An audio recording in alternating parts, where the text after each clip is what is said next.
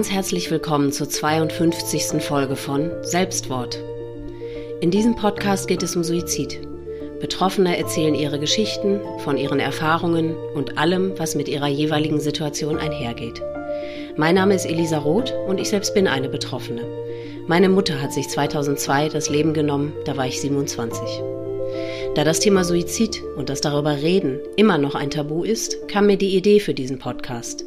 Denn Betroffene wollen ja reden, sie wollen ihre Geschichten erzählen. Und das sollen sie, laut und deutlich und für alle hörbar. Vor kurzem hat mich folgende E-Mail erreicht.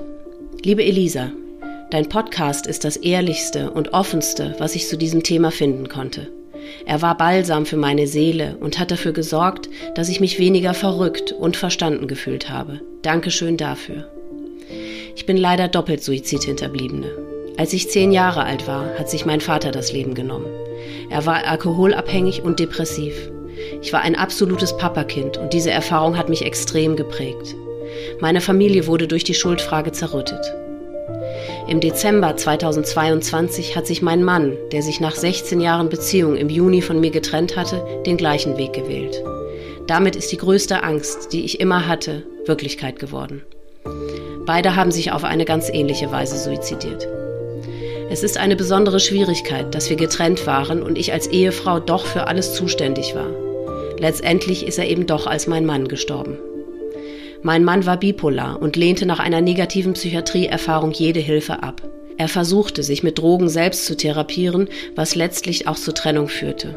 Ich habe die Suizide aus unterschiedlichen Perspektiven erlebt, kann auf Verarbeitungserfahrung zurückgreifen, aber wurde auch erneut erschüttert und retraumatisiert. Ich wünsche mir, dass meine schmerzliche Erfahrung nicht umsonst ist, ich anderen Menschen helfen kann und würde meine Geschichte gerne erzählen. Ich würde mich sehr freuen, wenn du Lust auf ein Gespräch mit mir hast. Ich danke dir für deine großartige Aufklärungsarbeit. Was du tust, ist unglaublich wertvoll. Ganz liebe Grüße, Julia. Bevor ihr nun aber unser Gespräch hört, möchte ich alle Zuhörer ganz eindringlich bitten, vorab die Folge 0 anzuhören denn darin gehe ich auf alle Gefahren, die dieser Podcast mit sich bringt, ein. Und nun hört ihr Julias und mein Gespräch. Und da ist die liebe Julia, die ich ganz, ganz herzlich begrüße. Ich freue mich total, dass du da bist, liebe Julia. Herzlich willkommen. Hallo. äh, Julia ist 31, das haben wir gerade in der Einleitung noch nicht gehört. Genau, 31 bist du. Und boah, ja, deine Geschichte, die ähm, die zieht einem ja so äh, als Zuhörer schon den Boden unter den Füßen weg. Ähm, wir werden jetzt einfach wie immer chronologisch vorgehen. Ähm, das hat mit deinem Vater, mh, hm, das war der erste Suizid in deinem Leben. Deswegen würde ich dich gerne bitten, ähm, uns deinen Vater quasi einfach vorzustellen. Erzähl uns mal von deinem Aufwachsen, von deinem Vater, ähm, dass wir so ein bisschen im Bilde sind. Genau, also ähm, ich bin äh, erstmal dörflich größtenteils aufgewachsen mhm. und ähm, war auch ein absolutes Papakind. Mhm. Ähm, blicke immer, ähm, ja, also ich, als erstes kommen mir da immer sehr schöne Erinnerungen an meine Kindheit, ähm, weil wir tolle Urlaube zusammen hatten. Hast du noch ähm, Geschwister? Nee, ich bin ein Einzelkind. Mhm. Und mhm. deine Eltern waren auch zusammen die ganze Zeit? Genau, die waren mhm. zusammen. Also die haben sich schon ähm, zwei, drei Jahre vor meiner Geburt, glaube ich, ich weiß es gar nicht ganz genau, kennengelernt. Mhm. Und ich war auch ein Wunschkind und das ja. ähm, habe ich eigentlich auch so zu spüren bekommen. Aber es war eben immer so, dass ich ähm, eher ja, Papakind war. Mhm. Und ähm, meine Eltern waren beide im Schichtdienst äh, tätig. Äh, dadurch war das Familienleben halt manchmal auch ein bisschen nicht so einfach, ähm, mhm. weil die sich so ein bisschen die Klinke in die Hand gegeben haben, ja. sage ich jetzt mal. Ja. Mhm. Äh, ich war dann vier auch bei meinen Großeltern. Mhm was aber für mich auch sehr schön war. Und ähm, als ich sechs war, sind wir dann auch äh, zu denen aufs Dorf gezogen und haben dann sozusagen so gegenüber gewohnt. Ach, wie schön. Ja, und es war dann eigentlich ganz angenehm. Aber ähm, das habe ich jetzt erst auch so als Erwachsene reflektiert, weil ich eben meinem Papa mir gegenüber immer als sehr liebevoll empfunden habe. Mhm. Ähm, er hatte ein, ein Alkoholproblem gehabt, ähm, was sich aber auf mich ähm, eher indirekt ausgewirkt hat, bis auf zwei, drei Situationen, wo es dann eben wirklich ja nicht so schön gewesen ist. Okay. aber ähm, er war immer liebevoll zu mir. Ähm, und wie hast du das wahrgenommen als Kind? Also, weil, ich meine, das wird dir ja auch keiner gesagt haben in dem Sinne, ne? Sondern du wirst es ja mhm. irgendwann mal irgendwie bemerkt haben. Oder war dir das gar nicht so bewusst? Mir war das als Kind tatsächlich gar nicht so bewusst. Also ich, ich habe ne? nur mitbekommen, dass meine Eltern halt dann irgendwann immer mehr gestritten haben mhm. ähm, und dass es eben um dieses Thema ging. Und ich habe dann tatsächlich eher noch versucht, meinen Papa in Schutz zu nehmen, weil ähm, ich das halt nicht nachvollziehen konnte, warum mhm. meine Mutter so sauer darüber ist, mhm. weil auf, also mit mir ist er ja gut umgegangen. Also ja. es ist ja jetzt nicht gewesen, dass ich irgendwelche Gewalterfahrungen oder irgendwas in der mhm. gehabt hätte. Er hat was mit mir unternommen, er war liebevoll zu mir, ähm, er war für mich ein toller Vater, aber mhm. es ähm, war dann eben gerade gegen Ende so, ähm, bevor es dann eben dazu kam, mhm dass ähm, er sich halt schon verändert hat mhm. und äh, da auch immer zurückgezogener geworden ist. Mhm. Er war halt eigentlich so ein, so ein total extrovertierter Mensch, ja, ja der so einen Raum betreten hat und ähm, dann haben die Leute ihn angeguckt, so, ja. ja. Und ähm, ich bin ihnen auch sehr ähnlich, was mhm. ich aber auch sehr schön finde, weil ja. ähm, das ja einfach auch so eine tolle Erinnerung ist. Ja. Und gegen Ende hat sich das dann aber immer weiter zugespitzt. Also da war ich dann, glaube ich, so neun oder so, als es anfing, dass meine Eltern halt wirklich richtig viel gestritten haben. Mhm. Und es dann auch ähm, Situationen gab, äh, wo dann zum Beispiel mein Papa meiner Mutter ins Auto reingefahren ist oder solche Dinge, ja. Aber weil er betrunken war oder äh, absichtlich oder warum? Absichtlich, die haben sich gestritten und ähm, also ins stehende Auto, sie saß jetzt nicht drin, ja, äh, okay. Gott sei Dank. Mhm. Aber ähm, ja, er war dann mit der Situation einfach so überfordert, beispielsweise, dass er dann mhm. eben vor dieses Auto gefahren ist. Und ähm, das hat mich dann schon sehr erschrocken, weil so, so habe ich ihn halt nicht gekannt. Ich habe ihn mhm. immer als liebevoll empfunden, mhm mir sehr zugewandt, ja, meine kleine Prinzessin und das ja. hat dann in meinem Kopf irgendwie gar nicht zusammengepasst, nee, ja. Das glaube ich. Und er war aber bis zum Schluss äh, in der Lage, seinem Beruf, seinem Beruf nachzugehen. Ja, also mhm. er war bis zum letzten Tag arbeiten mhm. ähm, und war halt tatsächlich ähm, ja auch angesehen, würde ich sagen, was mhm. ich so weiß. Und ähm, meine Mutter hat mir aber später erzählt, also jetzt so als Erwachsene, wir reden mhm. da sehr viel drüber gemeinsam, okay ähm, dass er wohl gegen Ende auch sagte, ja, er ist ja so einer Sache auf, auf der Spur auf Arbeit und er wird die alle auffliegen lassen. Also so, okay. dass ich eigentlich vermute, ähm, dass er vielleicht äh, psychotisch gewesen sein könnte. Ja, ja. eine Wahnvorstellung. Ja, ja. ja. Also das ist so meine Vermutung, die ich habe. Mhm werde ich natürlich nie wissen, ob das so ist, aber ähm, mhm. aus den Aussagen meiner Familie mhm. lässt schon vieles drauf schließen, dass er mhm. auf jeden Fall zum Schluss eine andere Wahrnehmung gehabt ja. hat von der ganzen Welt, ja. Mhm. Ist denn irgendwie anzunehmen oder hm, hat das mal irgendeiner diagnostiziert, dass wirklich eine Depression irgendwann dazu kam? Weil es war ja vermutlich eben nicht nur rein sein Alkoholismus, sondern er hat sich ja, wenn du sagst, er hat sich auch zum Ende hin sehr verändert und dann mit diesen ein, einhergehenden Wahnvorstellungen gegebenenfalls ist, war das ja dann sicherlich irgendeine Depression. Hat er sich mal irgendwie ärztliche Hilfe gesucht? Nein, nein. Mhm. Also meine Mutter hat zu der Zeit tatsächlich selber in der Psychiatrie gearbeitet. Ähm, und das war ja 2001. Also mhm. das war ja noch, es gibt ja immer so diesen Schnitt mit Robert Enke. Ja, ja also ähm, da, da hat man da ja noch nicht so viel drüber geredet. Ja. Und ich weiß aber, dass meine Mutti schon äh, versucht hat, ähm, ihn zur Hilfe zu motivieren, aber mhm. dass er dafür halt nicht offen und nicht bereit war. Ja.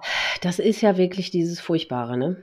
Ja. Dass man, weil, also ich habe schon ein paar Mal jetzt Leute äh, sagen hören, ja, man, also rein theoretisch könnte man jeden Suizid verhindern. Ähm, nee, also ich finde das erstens relativ anmaßend, das einfach so zu sagen. Und zweitens, ja, vielleicht wäre es vom Prinzip her irgendwie, was die Depression angeht, möglich. Aber die Umstände sind doch so, also ich meine, sonst wäre es ja auch in keinem unserer Fälle passiert. Richtig. Weil was willst du denn auch machen, wenn sich jemand nicht helfen lassen will? Was willst du denn machen? Du kannst, du bist einfach machtlos. Das ist ja das Furchtbare daran, ne?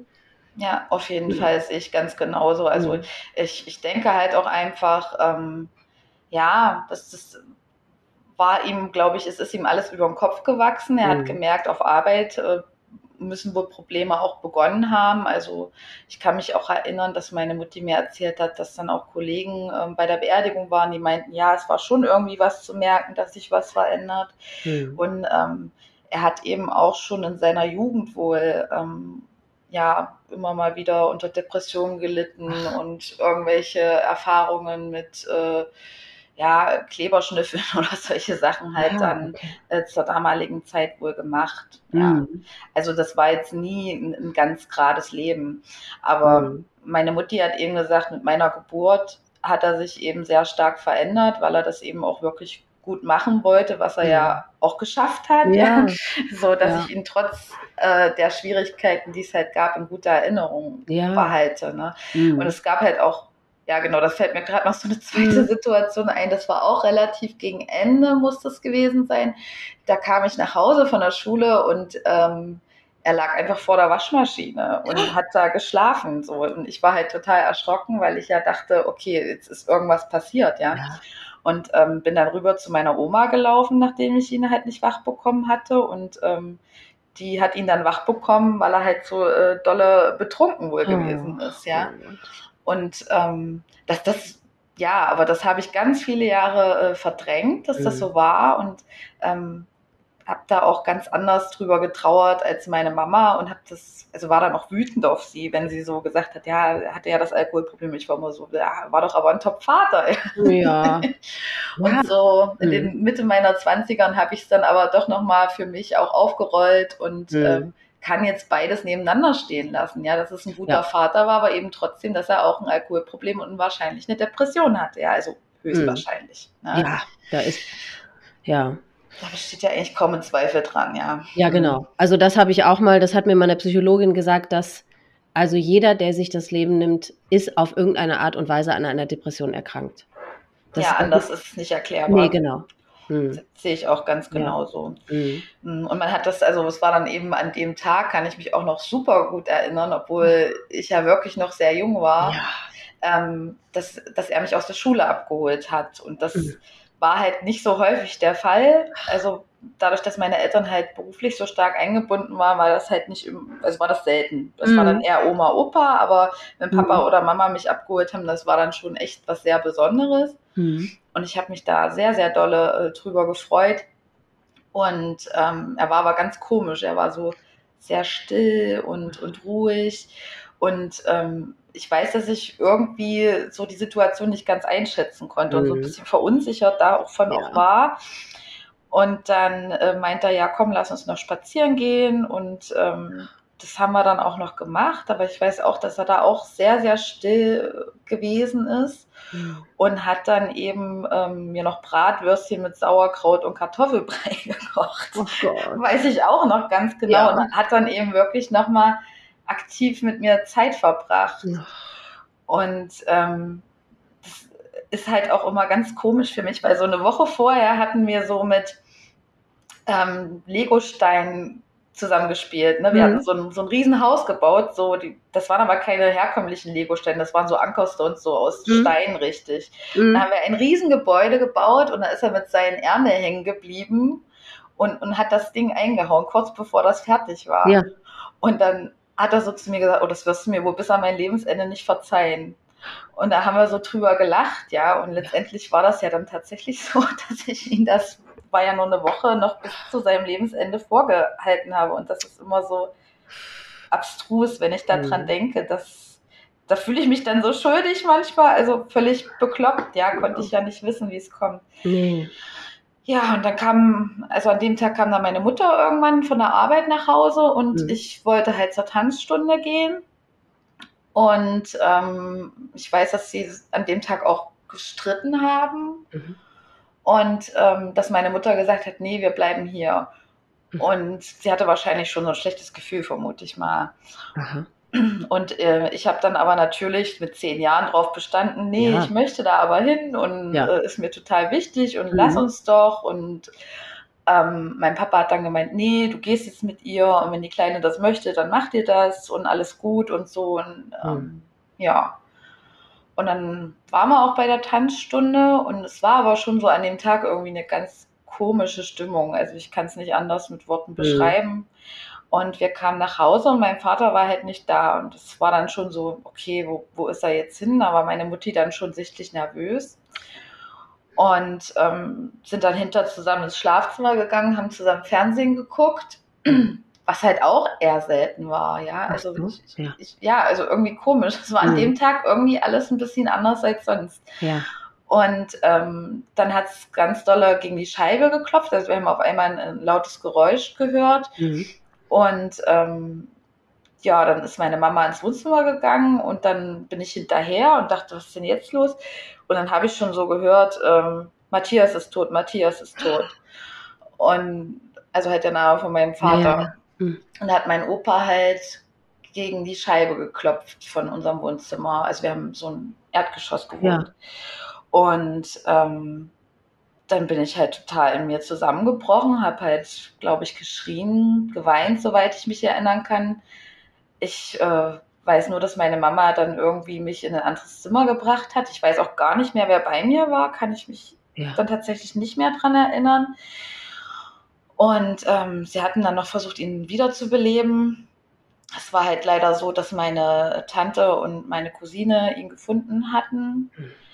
Ähm, und meine Cousine war da, glaube ich, sechs. Also oh. Das muss für sie halt auch unglaublich schlimm gewesen sein. Also wir sind auch, wir stehen uns sehr nah, wir sind eher mhm. so Schwestern ähnlich, ja. ähm, sage ich mal, vom Verhältnis her. Mhm.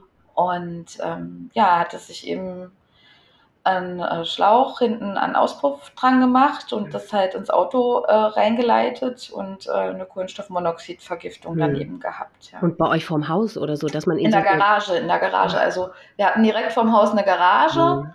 und ähm, da war dann im Nachgang auch ganz viel Diskussion drüber, wie das denn sein kann, dass man, dass wir das nicht bemerkt haben, als wir rein sind. Ach. Aber wir, wir haben nichts gesehen. Also die ähm, also es muss entweder nachdem wir schon zu Hause waren gewesen ja. sein mhm. oder wir haben halt nicht drauf geachtet. Ich weiß es nicht.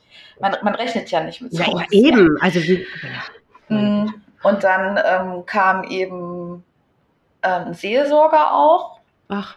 Ähm, was ich tatsächlich als sehr, sehr positiv erlebt habe. Ach, also schön weil ich da in diesem ganzen Wust irgendwie ein bisschen untergegangen bin, logischerweise, ja. ja. Also ähm, es waren dann irgendwie alle da, mein Opa, meine Oma, meine Tante, mein Onkel mhm. und äh, die waren dann irgendwie alle drüben, glaube ich. Und äh, meine Mutti hat mich dann halt nochmal gefragt, ob ich meinen Papa nochmal sehen möchte. In dem Moment? In dem Moment, ja. Oh, und da bin ich ihr aber unglaublich dankbar für. Also ähm, das fanden alle ganz furchtbar, haben versucht, ihr das auszureden, aber sie hat gesagt, nee, ich hatte den Impuls, dass ich dich das unbedingt fragen möchte. Und ähm, ich habe dann auch gesagt, ja, möchte ich auf jeden Fall. Aber hatte man ihn da inzwischen schon rausgeholt oder wo ja, Ja, er lag dann vor der Garage auf so ein Tuch, ja. Und er hatte, also ich weiß es auch noch so ganz genau, er hatte halt seinen, seinen grünen Lacoste-Pullover an, das war sein mhm. Lieblingspullover, seine schwarze Lederhose, also so richtig seine Lieblingssachen, ja. ja. Und ähm, ich habe dann die Erinnerung, dass ich rausgegangen bin, geguckt habe und sofort wieder reingegangen bin. Ja. Aber meine Mama sagt, nee, das ist, ist, nicht so gewesen. Du bist tatsächlich wirklich noch mal hin und, und ähm, hast ihn, also ich muss ihn wohl sogar angefasst haben. Also und daran kann ich mich aber gar nicht mehr erinnern. Das ist eine Erinnerung, die, ja. die ist weg. Ähm, und ich bin meiner Mutter aber trotzdem sehr dankbar dafür, dass sie ja. da in dem Moment so entschieden hat, auch wenn man jetzt vielleicht erstmal denkt, oh was, ein zehnjähriges Kind und wie kam sie dazu, aber... Die hat dich ja gut gekannt, ne? die hat ja, ja sicherlich ja. ein Spiel für die Situation gehabt. Aber hat man dir, da, ich meine, hast du begriffen, was da passiert war? Hat man dir gesagt, er hat, er hat sich das selber das Leben genommen oder was ja, hast du gesagt? Ja. Dann hast du verstanden? Ja. Hat man dir gesagt? Also ich habe das auch, ich, war schon immer sehr früh reif, ja, wahrscheinlich mhm. auch durch diese ganze Situation, ne, mhm. wie sie eben war. Mhm. Ähm, nee, ich habe das schon, schon erfassen können. Mhm. Aber hattest du vorher in deinem zehnjährigen Leben schon mal davon gehört, dass es Menschen gibt, die sich das eigene Leben nehmen? Nein, nein. Das war wirklich das erste Mal, dass du mit damit in Berührung gekommen bist. Ja, ja, also es war wirklich der allererste Kontakt. Das kann damit. man nicht. Ich meine, das kann man auch Erwachsene, als Erwachsener ja nicht begreifen, aber als zehnjähriges Kind, das ist das doch. War schon ein Hammer. Also, aber ähm, ja, also ich also an dem Tag fand ich es einfach gut, wie es gelaufen ist. Also ich mhm. habe zwar im Nachgang ganz starke Probleme damit gehabt, dass ich ihn gesehen habe, ähm, ja. weil ich, ich konnte nicht mehr, äh, das war in unserer Badezimmer. Ich konnte nicht nachts in dieses Badezimmer gehen. Das, das hat nicht funktioniert, mhm. weil ich ihn da halt immer so vor meinem inneren Auge habe liegen sehen, ja. Also das ja. weiß ich auch noch. Aber ähm, mir ging das Jahre später dann oftmals so, dass ich dachte, Mensch, das, die Person sieht den doch aber ähnlich oder so, ne? Auf der Straße mhm. irgendwen gesehen, das sieht ja. doch aus wie dein Papa, ja. Mhm. Aber dadurch, dass ich ihn ja gesehen habe. Ja, hattest du die Gewissheit, ja. Ja, und er sah sehr friedlich aus. Also mhm. es war jetzt in keinster Weise irgendwie ein erschreckendes Bild, sondern er sah wirklich einfach aus, als hätte er geschlafen. Ja, das glaube ich. Hast du ihn anschließend nicht nochmal gesehen? Nee, nee, mhm. anschließend habe ich ihn nicht nochmal gesehen, sondern mhm. Direkt eben an diesem Tag, ja. ja. Weißt du warum? Also hat deine Mutter ihn nochmal gesehen? Weil ich meine, das war ja ein Suizid, wo das wahrscheinlich vom Prinzip her noch möglich gewesen wäre, ne? Ja, also, ich, mhm. ich, weiß tatsächlich gar nicht, ob meine Mama ihn nochmal ähm, gesehen hat. Das, dazu kann ich gar nichts sagen. Mhm. Ich kann mich nur erinnern, dass es dann, wo es um die Beerdigung ging, ganz viel Streit gegeben hat und dass Ach es Gott. dann halt anfing, in meiner Familie ähm, sehr zu kriseln. Also, dass eben dann die Schuldfrage ganz oh. dolle im Raum gestanden hat. Und, Waren die Großeltern ähm, seine Eltern? Ja, ja, ah, genau. Also es, es, war dann halt so, dass sie halt ähm, meine Mutter dann dafür verantwortlich gemacht ähm, haben. Mhm. Und äh, dass das wirklich, also erst ganz eng war, die mhm. ersten Wochen danach war es extrem eng und Aha. dann hat das, ist es aber implodiert sozusagen, das Ganze. Und mhm. Ähm, das war für mich natürlich ein Horror, weil ich ja sehr an meiner Oma und Tante und so weiter, die haben mhm. ja alle zusammen in einem Haus gewohnt, äh, gehangen habe. Und mhm. ich bin natürlich auch zwischen den Fronten weiter hin und her gependelt. Also ähm, dadurch, mhm. dass meine Mama ja arbeitstätig war, auch weiterhin im Schichtdienst, ähm, mhm. ging das ja dann auch so weiter. Mhm. Und das war manchmal echt hart. Also ja. ich stand da wirklich so zwischen den Stühlen mit. Und also ich denke, meine Mutti hat sich schon ähm, bemüht, mhm. da nicht so mit drauf einzusteigen. Aber sie hatte dann eben auch jemand Neues kennengelernt, hatte einen ähm, anderen Partner kennengelernt, relativ kurz danach. Okay. Und ähm, das, das hat denen halt allen sauer aufgestoßen. Ne? Klar. Mhm. Kannst du jetzt schon jemand anders haben und, ja. und äh, mhm. Jetzt verstehe ich sie besser denn je, ähm, ja. weil sich das auch wieder so ein bisschen gleich mit meiner jetzigen Situation. Mhm. Ähm, ja, aber sie, sie hat eben einfach versucht weiterzumachen ne, in der Situation. Ja, ich meine, sie hat ihren Mann verloren. Dein Vater war, ja. also ich meine, sie musste ja auch für dich dann irgendwie ja. umso mehr da sein und so weiter. Und dann hat sie noch nicht mal äh, irgendwie eine Pause gemacht, musste weiterarbeiten. Das ist ja unvorstellbar. Ja. Ich, oh. Also ne, ich, ich weiß halt noch, dass, also sie war, sie war eine Weile zu Hause, aber mhm. ich glaube nicht allzu lange. Mhm. Und ähm, also meiner Mama ging es halt auch einfach ganz schlecht. Sie, sie musste halt dann äh, oder hat dann ganz schnell alles weghaben wollen von den Sachen und so und hat das alles sehr schnell entsorgt in meiner Erinnerung. Ich weiß nicht, wie schnell das ja. wirklich war, aber mhm. es war auf einmal so alles weg. Mhm. Und das war für mich halt ganz schlimm, weil sie war sehr wütend und ja. ich war aber einfach nur traurig. Also wir Natürlich. haben da ganz unterschiedlich getrauert ja. und ähm, das war ja. auf jeden Fall sehr schwierig dann. Ne? Ja, das glaube ich. Weißt du rückblickend, ob sie damit gerechnet hat? Also sie hat schon zu mir gesagt, dass sie immer mal wieder Sorgen hatte mhm. ähm, und halt auch teilweise nicht mehr wusste, wie das weitergehen sollte. Ähm, mhm halt auch, wo immer mal wieder Trennung ein Thema gewesen sein mhm. muss. Also die mhm. Streitigkeiten habe ich ja schon auch ja. mitbekommen. Mhm. Aber ähm, ja, sie, sie also ihr tut das auch heute unglaublich leid. Ja, sie sagt halt, also sie fühlt ja. sich da, glaube ich, auch sehr schuldig für, weil sie hat, das tut mir so leid, dass dir das halt passiert ist und dass ich dich ja. davor nicht schützen konnte. Diese beschissene Schuldfrage ja. auf jeder Ebene. Ne? Du als Tochter denkst wahrscheinlich auch, ja, aber hätte ich doch oder keine Ahnung ja, was. Ja, klar, ich, ich habe total, ich habe Jahre gedacht, Mensch, warum wollte ich denn zu dieser scheiß Tanzstunde? Oh. Wäre ich doch bloß nicht gegangen. Ich war ja praktisch dann der Grund, ja. Also und das hat ja auch keiner mit mir reflektiert. Also das wäre jetzt meine Frage gewesen. Hat sich keiner mal mit dir hingesetzt und das wirklich mal aufgearbeitet? Nee. Also mhm. es war halt wirklich in der Zeit danach, dadurch, dass dieser, dieser ähm, Familienkrieg, ja, sage ich jetzt mal, ausgebrochen mhm. ist, ähm, habe ich das so in Erinnerung, dass ich dann eher so mein Ding mit meiner Cousine und meinem Cousin gemacht habe. Also meine Cousine ist vier Jahre jünger, mein Cousin mhm. sechs Jahre jünger als ich. Und dass wir dann halt immer viel zusammen waren. So kann ich mich noch dunkel erinnern.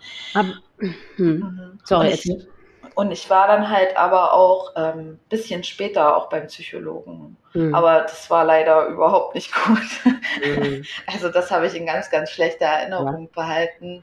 Das ist ja auch ähm. wirklich total schwierig, weil ich meine, als Kind, du willst ja nicht, also mit einer fremden Person, die du gar nicht kennst, du weißt, du verstehst gar nicht, was passiert ist. Wie, ja, wie soll das funktionieren?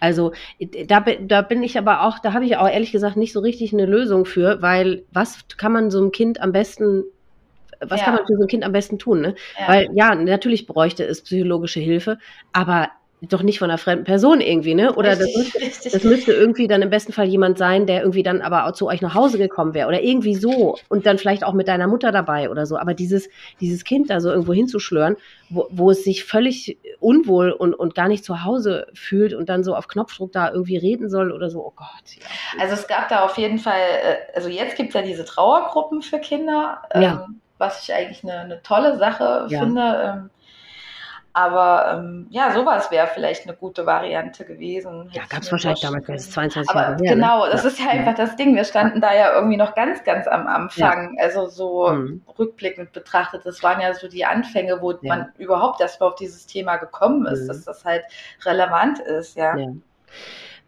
Kannst du aber dich erinnern, wie, wie hast du dich gefühlt? Danach? Wie ging's? Also ich meine, natürlich ging es dir beschissen, ist ja eine doofe Frage, aber kannst du das in Worte fassen, formulieren, wie du dich gefühlt hast? Also ich habe mich sehr verraten von meinem Vater ja. gefühlt. Ähm, ich ich habe oft den Gedanken gehabt, ähm, reiche ich als Tochter nicht, dass er für mich weiterleben kann? Ja. Bin ich nicht gut genug? Ja.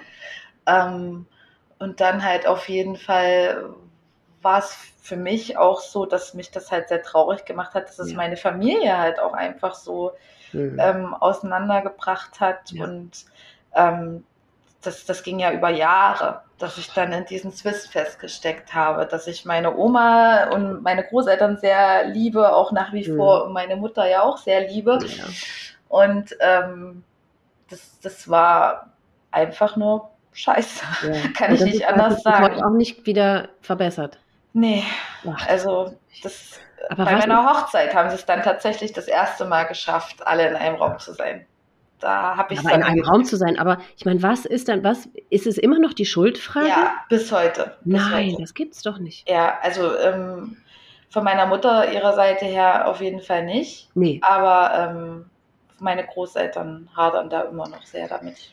Ich meine, weißt du, das ist natürlich auch irgendwie so für jemanden, also ich meine, die haben ja ihren Sohn verloren und das ist natürlich Richtig. das Schlimmste, was man sich vorstellen kann. Und ja. natürlich ist da so die vermeintlich logischste oder sagen wir mal einfachste Erklärung, wenn du das einfach auf jemand anders schieben kannst. Genau, es ist natürlich viel einfacher, ähm, die Schuld einfach bei jemand anders dann zu suchen, beziehungsweise vermeintlich auch gefunden zu haben, als sich mit sich selbst zu beschäftigen. Ne? Aber dass das so viele Jahre immer noch anhält und dass die da offensichtlich aus ihrer Trauer und aus diesem ähm, Denken gar nicht rauskommen, ist ja wirklich dramatisch, ne?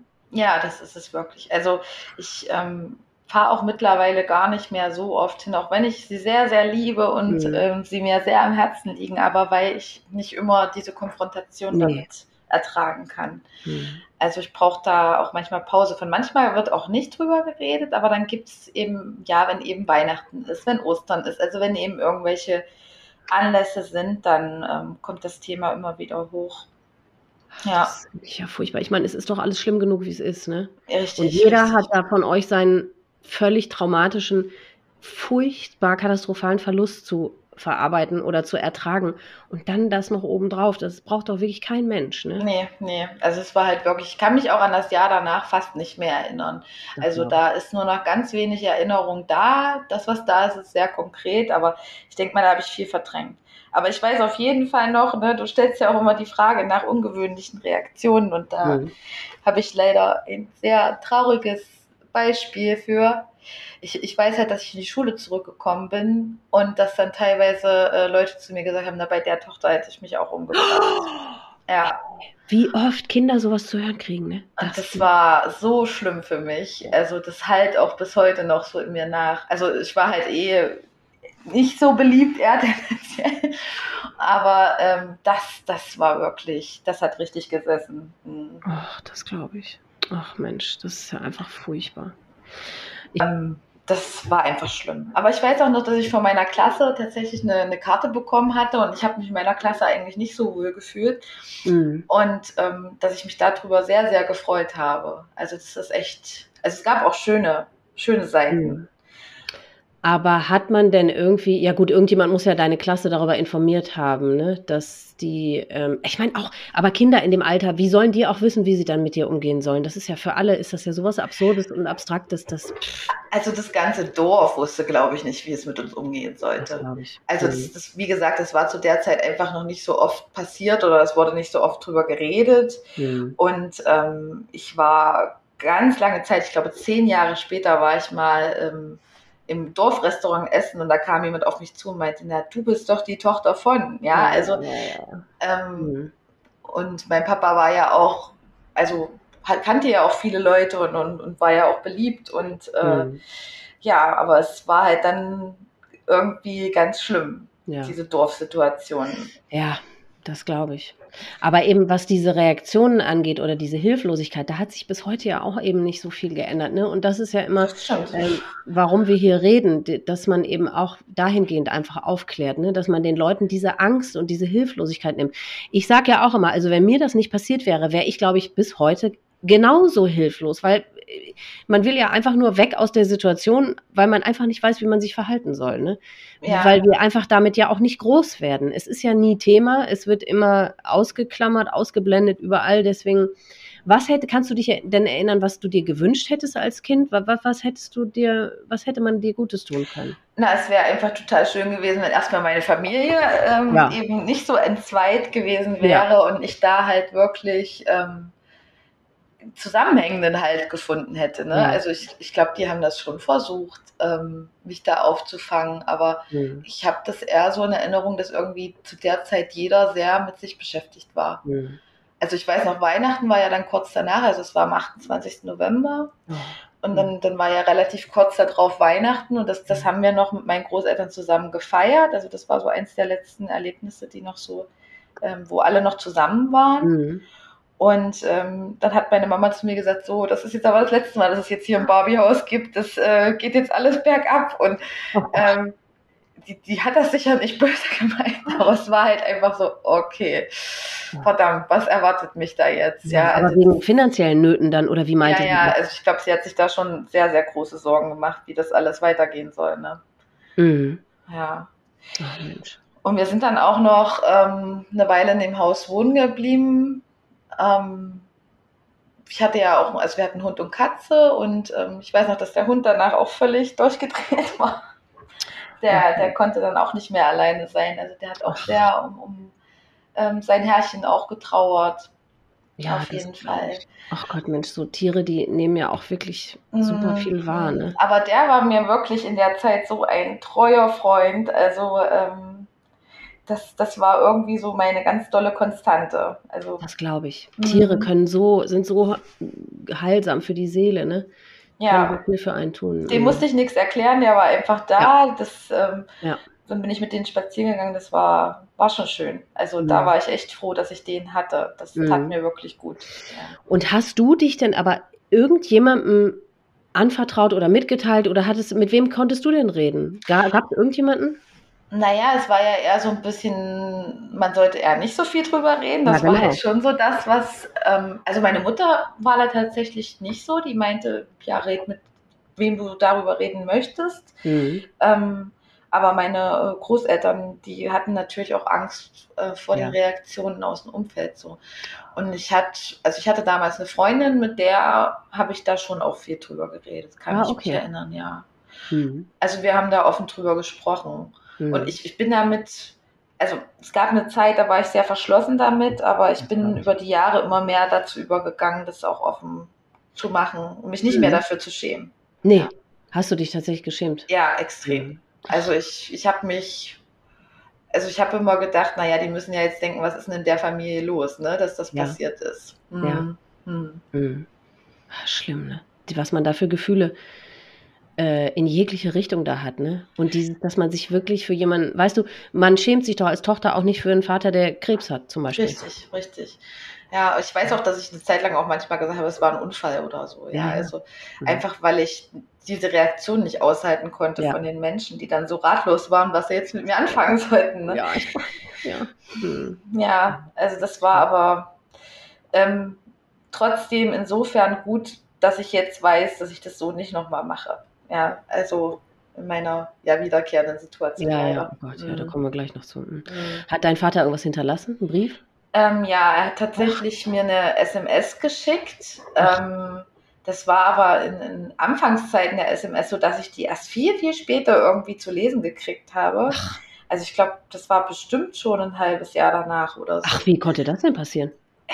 Ich habe das irgendwie, ne, das, die Handys waren da ja noch so ganz neu ja, und ich habe das irgendwie nicht, nicht geöffnet gekriegt und ähm, habe das gar nicht mitbekommen, dass da eine SMS eingegangen ist. Und durch Zufall ist das dann irgendwie aufgefallen. Und ähm, da stand drinne, Papa denkt an dich. Ja. Mehr nicht. Mehr nicht. Und ähm, auf dem Auto hat er tatsächlich in Staub äh, geschrieben, fuck you. Ja, aber ähm, das spricht ja auch wieder so ein bisschen dafür, dass irgendwie da doch irgendwie eine Psychose oder irgendwas ja. vielleicht eventuell eine Rolle gespielt haben könnte. Mhm. Ja, also dass er da Hat er deiner Mutter so irgendwas? Mh, hat er deiner Mutter irgendwas hinterlassen? Nee, nee, gar mhm. nichts. Mhm. Ja. Hm. Das heißt, ihr, ihr könnt auch gar nicht rückblickend sagen, ob es in dem Sinne irgendein, also in dem an dem Tag oder in den Tagen vorher irgendein Auslöser? Ja gut, wenn er diese Wahnvorstellung hatte und da irgendwie. Na, die also, Arbeit sicherlich. Also ja, ja, genau. Das mhm. hat für ihn halt eine große Rolle gespielt, ja. dass es da halt irgendwie anfing zu kriseln, weil er mhm. hat das ja vorher immer gut geschafft, das alles hinzukriegen. Und ich weiß ja. auch, dass ähm, äh, ja, also halt auch diese, dieses Trinken wurde halt immer intensiver und schlimmer mhm. und mehr und auch so, dass ich dann mitbekommen habe, dass er, also meine Mama hat mir auch erzählt, er hat sich dann manchmal schon mit Blut übergeben oder sowas. Ja. Also das wäre wahrscheinlich dann auch ein Problem geworden. Ja. Ne? Mhm. Und äh, das, ja, ich habe das halt nicht so mitbekommen. Mhm. Gott sei Dank. Nee, ja, Gott sei Dank, muss man wirklich sagen. Ne? Ja, ja. Aber ja, klar, das ist natürlich dann auch ein irrsinniger Teufelskreis. Ich weiß gar nicht, ob das, äh, da habe ich mich noch nie mit auseinandergesetzt, ob ähm, relativ häufig aus einer aus einem Alkoholismus ein, auch eine Depression dann entstehen kann oder wahrscheinlich wenn du dann in so einer Depression bist dann versuchst du ja wahrscheinlich mit dem Alkohol dann diese furchtbaren Gefühle dann irgendwie auch wieder zu betäuben und abzutöten und so ne? ja ich arbeite ja auch in dem Bereich mittlerweile ja. so ein bisschen ja also mhm. habe mich mit dem Thema auch sehr viel äh, beschäftigt, mhm. um das für mich halt auch erklärbarer zu machen. Mhm. Und ähm, es gibt ja auch tatsächlich diese alkoholindizierten Psychosen tatsächlich. Ja. Ne? Und diesen krassen Zusammenhang zwischen, ne, wie du schon sagst, mhm. ähm, sie versuchen dann halt mit der Sucht, in welche Richtung ja. auch immer, ihre äh, Depression zu bekämpfen. Mhm. es bringt halt eine kurzzeitige Linderung und das ist dann aber das nächste Problem, was ja, irgendwie genau. kommt. Ne? Mhm. Aber das ist ja das Problem, dass dann die Leute halt teilweise einfach nur als Alkis abgestempelt werden oder als ja. Drogensüchtige oder was auch immer und ja. eigentlich steckt was ganz anderes dahinter. Ja. Mhm. Und ähm, das, das ist, glaube ich, gefährlich. Das passiert, glaube ich, immer noch sehr, sehr oft. Ja. Hm. Aber ja, und, und, ich weiß, und ich weiß, dass er, Entschuldigung, nee, nee, nee, erzähl. und ich weiß, dass er kurz vorher äh, geblitzt worden ist und sehr viel zu schnell war. Und ähm, dass es auch eine Situation gab, in der er zu mir gesagt hat, ähm, als wir im Auto zusammen saßen, hat er, ist er mit mir auf den Parkplatz gefahren und meinte, ich soll mal bitte äh, üben, die Handbremse anzuziehen, falls mit ihm während der Fahrt irgendwas wäre, ähm, dass ich dann weiß, wie ich das Auto äh, gestoppt kriegen soll, dass mir da nichts passiert. Also denke ich mal, dass ihm wahrscheinlich schon nicht gut ging oder was, ja, oder ja. Ähm, dass er da irgendwelche Wahrnehmungsstörungen hatte und halt Angst hatte, dass mir da was passieren ja. könnte, wenn ich bei ihm mitfahre. Ja. Ja. Wow. Gott. Mhm. Aber es war ja ganz offensichtlich, dass zumindest an dem Tag er schon wusste, dass das der Tag ja, wird. Ja. Ne? Das denke ich. Also mhm. da bin ich relativ sicher, dass es ja. jetzt nicht eine das sieht ja so aus, ne? Ist Zufall war. Nee, mhm. genau. Mhm. Und dass er eben alles, was er dann an dem Tag gemacht hat, war ja eben äh, genau deswegen, ne? dass er noch Zeit mit dir verbracht hat, dich da abgeholt hat. genau, so. genau. Er wollte sich, glaube ich, da von mir verabschieden, ja. Ach, schrecklich. Mhm. Das denke ich.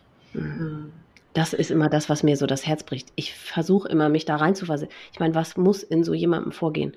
Dass der weiß, dass, dass er sich, dass, dass die Verabschiedung von seiner Tochter ist. Das ist Ja. was Ja. muss das für ein Gefühl sein? Ich meine, der, weil, weißt du, der hat das ja nicht gemacht, weil ihr ihm alle scheißegal wart oder weil er dich nicht genug geliebt hat oder weil er von dir weg wollte. Deswegen hat er das ja nicht gemacht, sondern Ja, weil andere Geschichten oder andere Gefühle so katastrophal und so überwältigend, negativ überwältigend waren, dass er das nicht mehr aushalten konnte. Ne? ja, Und dann- richtig. Deswegen das machen, diesen Schritt gehen zu müssen, oh, das, und dann sich deswegen von seiner Tochter zu verabschieden, ist es einfach unvorstellbar, finde ich. Das ist es. Unvorstellbar ist genau das richtige Wort dafür. Ja. Ja. das stimmt. Boah, Wahnsinn. Ja, aber es war schon so eine Stimmung in der Luft. Also das, er hat das ja, gewusst. ja. Auf jeden Fall. Mhm. Ja. Und auch diese Vorbereitungen Ja. ähm, mit dem Schlauch und dem Ja, genau, das geht ja auch nicht von jetzt auf gleich. Genau, ja. das, das war schon auf jeden Fall vorbereitet. Mhm. Ja. Und er hat auch immer mal wieder wohl gesagt, ähm, da habe ich dann auch im Nachhinein so gehört von meiner Familie, dass er wohl auch immer mal wieder gesagt hat, naja, dann hänge ich mich halt oder dann setze ich das Auto halt vom Baum oder so.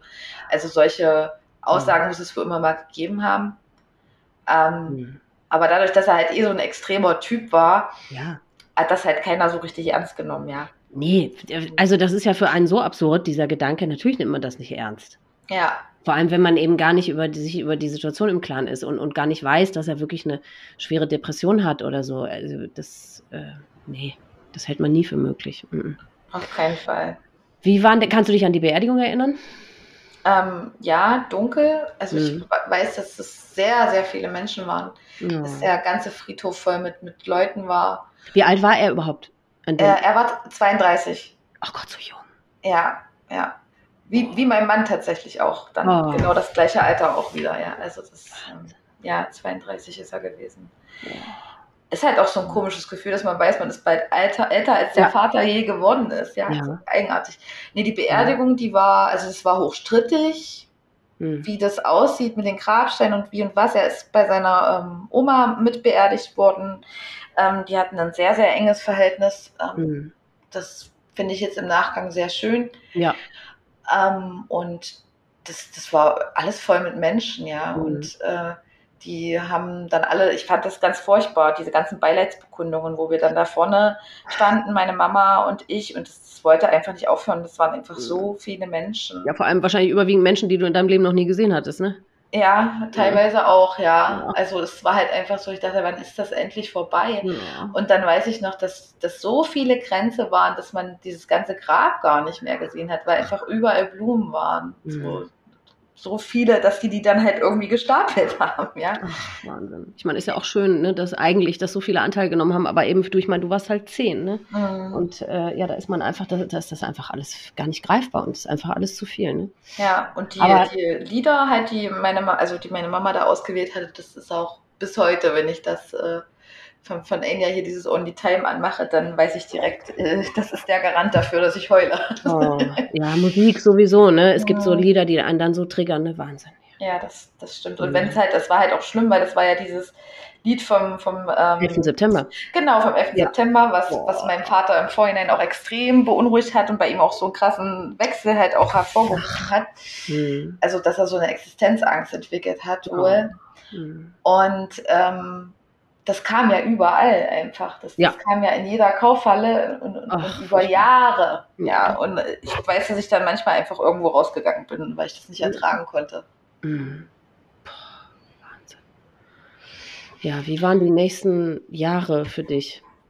Hast du es versucht zu verdrängen oder wie bist du damit umgegangen, wenn dir auch keiner geholfen hat in dem Sinne, wenn du keine Hilfe von außen irgendwie bekommen hast? Naja, ich glaube, ich, ich war immer ja relativ schüchtern und zurückgezogen. Mhm. Dann einmal mehr nach dieser Sache. Ja. Und ähm, meine ähm, Mama hat dann aber meinen Stiefvater kennengelernt. Ah ja, das sagtest du. Hm? Ähm, da war ich dann, glaube ich, 13. Genau, mit 13. Das Mhm. war halt auch eine Phase, wo es dann bei mir in der Schule sehr schwierig lief. Also ich war eigentlich immer eine gute okay. Schülerin gewesen, Mhm. ja. Und ähm, musste dann irgendwie die siebte wiederholen. Ähm, Mhm.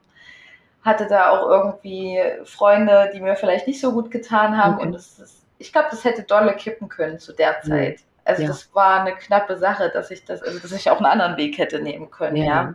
Weil ich da mit mir auch einfach nicht umgehen konnte und einfach froh war über jeden, der irgendwie was mit mir zu tun haben wollte, so ne, durch diesen Ja. niedrigen Selbstwert, der da halt auch Ja. Rausgekommen ist. Ich weiß auch, dass der Tod auch immer viel Thema für mich war. Also, mhm. dass ich, dass das für mich so ein natürliches Thema war und ich dann da manchmal drüber reden wollte mit meinen Freundinnen und die das alle ganz abstrus und komisch fanden. Ja klar, die hatten das ja alle selber noch nie erlebt. Ne? Genau. Ja, und für mich war es halt so voll normal, ja, wenn ja. ich mal beerdigt werde oder so, ne? Also ja. dann will ich das so und so und habe da aber mhm. gar keinen bösen Gedanken irgendwie dahinter gehabt, weil das für mich mhm. halt so zum Leben dazugehört ja. hat, von Anfang an in meinem Leben. Mhm.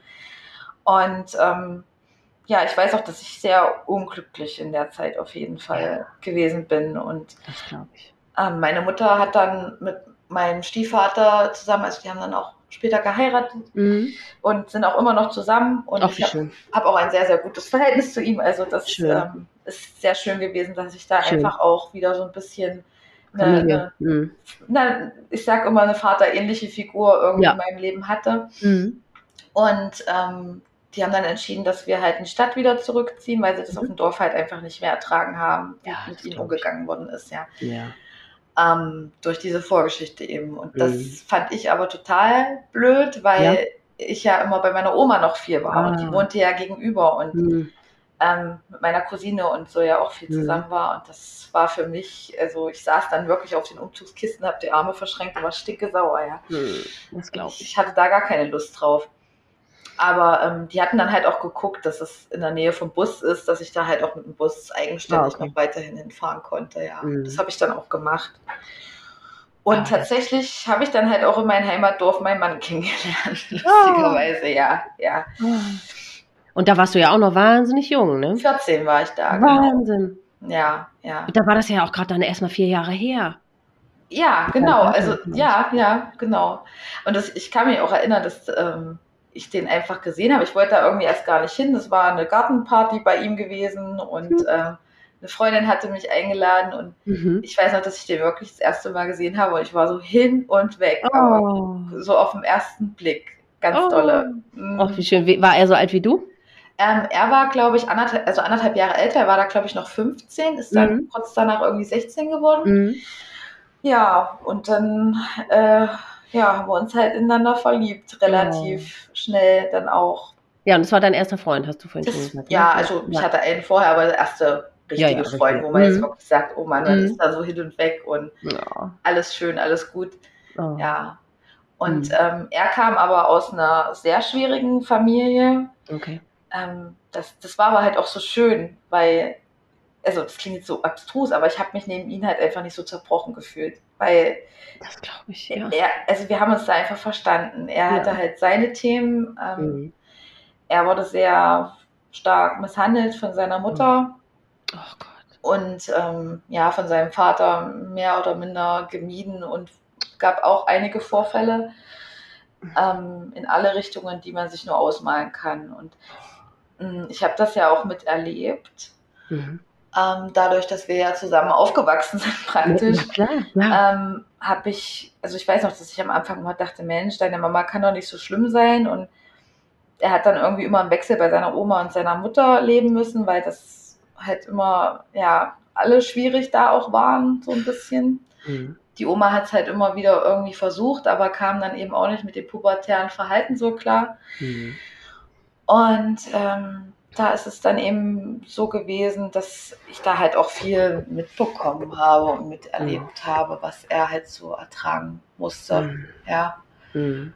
Und äh, wo ich es dann halt auch selber gesehen habe. Und die Mutter hat sich halt nach außen immer ganz dolle verstellt und ähm, so von außen hin hätte man nie gedacht, dass ähm, sie so mit ihren Kindern umgeht, wie sie es getan hat. Ja. Mhm. Also, das war schon schlimm. Und das war halt auch immer so ein, so ein Auf und Ab und zwischen uns war aber einfach Sonnenschein, so, ja, mhm. wir, wir haben uns da gegenseitig viel gestützt. Ja. Ich, ich konnte viel über meine Dinge reden. Ähm, und ich weiß noch, wie mein, wie mein Mann damals zu mir gesagt hat, ja, ähm, wie, wie, konnte äh, dieses Arschloch dir das antun? Ich bin so sauer auf den, dass der dir diesen Schmerz einfach zugefügt hat. Ne? Ja. Und ich, und ich weiß noch, dass ich äh, auch damals schon, schon äh, ganz große Verlustängste immer hatte und ja. immer Angst hatte, wenn zum Beispiel irgendwer später kam oder so, dann äh, war der in meinem Kopf schon tot. So, ja. Ganz schlimm, ja, ja. Also, und das geht auch nie wieder weg. Das hast du wahrscheinlich. Nee, das habe ich auch immer noch. Jetzt im ja, Moment ja, ja. natürlich noch einmal mehr verstärkt. Ich meine, ich kann das einordnen. Ich weiß, warum das so ist. Ich lasse mich davon nicht mehr einnehmen. Mhm. Aber es ist halt trotzdem kein schönes Gefühl auf jeden Fall. Mhm. Und was wahrscheinlich bei dir, also ich meine, ich war 27, ich war ja schon erwachsen, als meine Mutter ähm, gestorben ist. Und du warst erst 10, aber ich habe das trotzdem, dieses, was du ja vorhin auch schon angesprochen hast, dieses, ähm, dass man eben dadurch überhaupt kein Selbstwertgefühl hat, ne? dass man denkt, ja. okay, ich war es halt einfach nicht wert, dass die hier bleiben. Und das wird man ja auch nie wieder los. Und das nee. muss ja bei dir wahrscheinlich noch tausendmal mehr ausgeprägt sein als bei mir. Aber ich werde das nicht los. Ich, es ist, das steckt so in einem drin dann, dass man, ob, selbst obwohl man irgendwann ja das ganze Bild so als Gesamtkonstrukt versteht. Und man versteht, okay, die haben das, das war nichts Persönliches. Das hatte mit uns als Kindern, als Töchtern nichts zu tun. Das lag nicht daran, dass wir denen nicht genug wert waren. Selbst ja. wenn man das alles weiß, aber das Gefühl ist da und es bleibt. Ne? Das, das geht nicht weg. Also tatsächlich sagen immer viele, du bist doch so selbstbewusst. Also ich, ich habe mittlerweile das anscheinend sehr gut geschafft, das nach außen hin nicht zu, zu überspielen, ja. ja. Aber ähm, Nee, mhm. in mir bleibt das halt immer drin, ja. ja. Und das, der Verstand weiß das, ähm, aber das Herz weiß das ja, nicht. Ganz genau. Und das beeinflusst so unglaublich viele Situationen im Leben, ne? so viele Bereiche des Lebens. Also ähm, ich habe gestern noch so drüber nachgedacht, dass äh, es ist ja nicht nur der Suizid an sich, der das ganze Leben irgendwie beeinflusst und auf den Kopf stellt, sondern jede äh, ähm, Konsequenz, die daraus entsteht oder entstanden ist, hat wiederum eine neue Konsequenz. Weißt du, das ist so ein riesen Rattenschwanz. Aus der Konsequenz absolut. kommt wieder eine neue Konsequenz. Ja. Das heißt aber, wenn die Ursprungskonsequenz gar nicht entstanden wäre, dann wäre wären alle anderen daraus folgenden auch nicht passiert. Das heißt, es ist nicht damit abgetan, äh, dass man das, was damals passiert ist, akzeptiert oder irgendwie verarbeitet kriegt, sondern das ganze Leben äh, baut sich ja dann quasi darauf auf ich hätte mir ja mit Sicherheit auch keinen Freund gesucht, wenn ich jetzt ganz behütet aufgewachsen wäre, ohne ja. das Erlebnis, der ja. so eine schwierige Familiensituation hat, ja. in der er aufwachsen muss. Ja, das mhm. war ja für mich auch immer Stress. Ja, wir wussten mhm. ja nie, dürfen wir uns sehen, dürfen wir uns nicht oh. sehen. Mhm. Ähm, sie hat ihn da immer unter Druck gesetzt. Dann waren wir zusammen im Kabarett, damit wir uns halt heimlich treffen konnten. Ja, irgendwie, mhm. ähm, damit wir sicher Zeit miteinander verbringen mhm. durften. Und ähm, das war ja auch für mich mit Stress als, als seine äh, Freundin, ja, die mit ihm ja, halt das Leben verbracht hat. Mhm. Ja, aber ihr beiden füreinander wart in dem Moment ja einfach Schicksal, ne? Also, ja, ja also was Besseres hätte euch gegensa gegen, gegenseitig in der Situation ja nicht passieren können eigentlich, ne? Definitiv. Tatsächlich in dem Alter jemanden zu finden, der, der einen so versteht und der so gut für, dann, für einen ist, ne? Ja, das war halt wirklich so, das, das war mein Anker in der mhm. Zeit. Ja, ja also, und du seiner, ne? Ja, genau. Mhm. Also wir, ich sage auch so, ich glaube, wir haben uns damals gegenseitig ein bisschen gerettet. Ja. Und, und ich mhm. weiß auch, dass mein Mann damals, habe ich viele Jahre gar nicht drüber nachgedacht, gucke ich jetzt natürlich anders drauf, nachdem mhm. er den Weg ja auch gewählt hat. Ja. Ähm, dass er damals zu mir gesagt hat, du Julia, vor ein paar äh, Wochen oder Monaten, ich weiß es nicht mehr genau, wie er es genau gesagt hatte, aber vor kurzem auf jeden Fall stand ich auf dem Hochhaus und habe überlegt, runterzuspringen. Also er hatte wohl damals schon äh, Suizidgedanken gehabt. Ja. Aber ich habe das damals gar nicht ernst genommen. Ja. Also. Das wird für ihn da wahrscheinlich auch eine ziemliche Überwindung dann gewesen sein, dir das überhaupt zu sagen, weil ich meine, er kannte ja nur deine Geschichte und wusste ja, was das mit dir gemacht hat, ne? Ja, ja. Und dann sich dir da anzuvertrauen. Aber das war eben auch so, wir hatten immer eigentlich ein absolutes Vertrauen zueinander. Mhm. Also ähm, wir, wir haben uns gegenseitig alles erzählt. Mhm. Es gab keine Geheimnisse zwischen oh. uns. Früher, ja. Aber war zu der Zeit schon irgendwie also hat das irgendetwas mit ihm gemacht oder in ihm ausgelöst, dass er gemerkt hat, okay, wenn ich das, wenn ich diese Gedanken habe und da irgendwo schon stehe, dann ist wirklich was ganz überhaupt nicht in Ordnung und dass er sich dann daraufhin Hilfe gesucht hat oder, oder was war seine Schlussfolgerung daraus? Also wir hatten immer mal wieder drüber geredet, zum Jugendamt zu gehen, ah, tatsächlich. Ja. Ähm, und ähm, er war viel mit bei meiner Familie. Also mhm. die haben halt versucht, ihn da ein bisschen aufzufangen oh. und haben mhm. ihn auch alle sehr gerne gemocht. Und ja.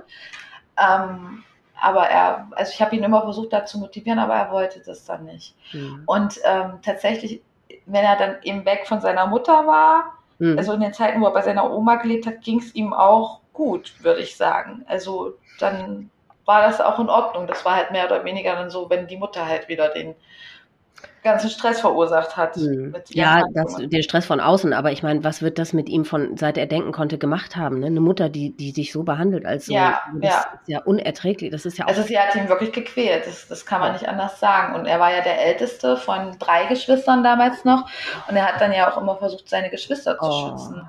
Das war ja auch für ihn eine, eine riesengroße ähm, Herausforderung, ja. Also, dass da kein Kind mit einer gesunden Seele rauskommen kann, das ist ja total klar. Ne? Eigentlich schon. Ne? Das ist wirklich sonnenklar. Also, ah, ja. Und ähm, das war dann halt auch so, er war halt immer sehr sanft, als wir uns kennengelernt haben, sehr angepasst. Mhm. Ähm, hat halt so alles gemacht, was, was ich gesagt habe, würde ja. ich so sagen, ja. Mhm. Und dann hatte er, ähm, da waren wir drei Jahre zusammen, einen Unfall gehabt mhm. und ähm, ist in eine Schraube reingetreten, hatte eine Blutvergiftung bekommen. Ach Gott. Und musste daraufhin, ich glaube, 14 Mal operiert werden. Was? Das, ja, das war richtig oh. schlimm. Ja. Also sie mussten dann da auch irgendwie Sehnen entfernen und äh, war auch nicht klar, ob er dann da wieder richtig laufen können oh wird. Und ähm, in der Zeit im Krankenhaus hat er sich extrem verändert. Ja.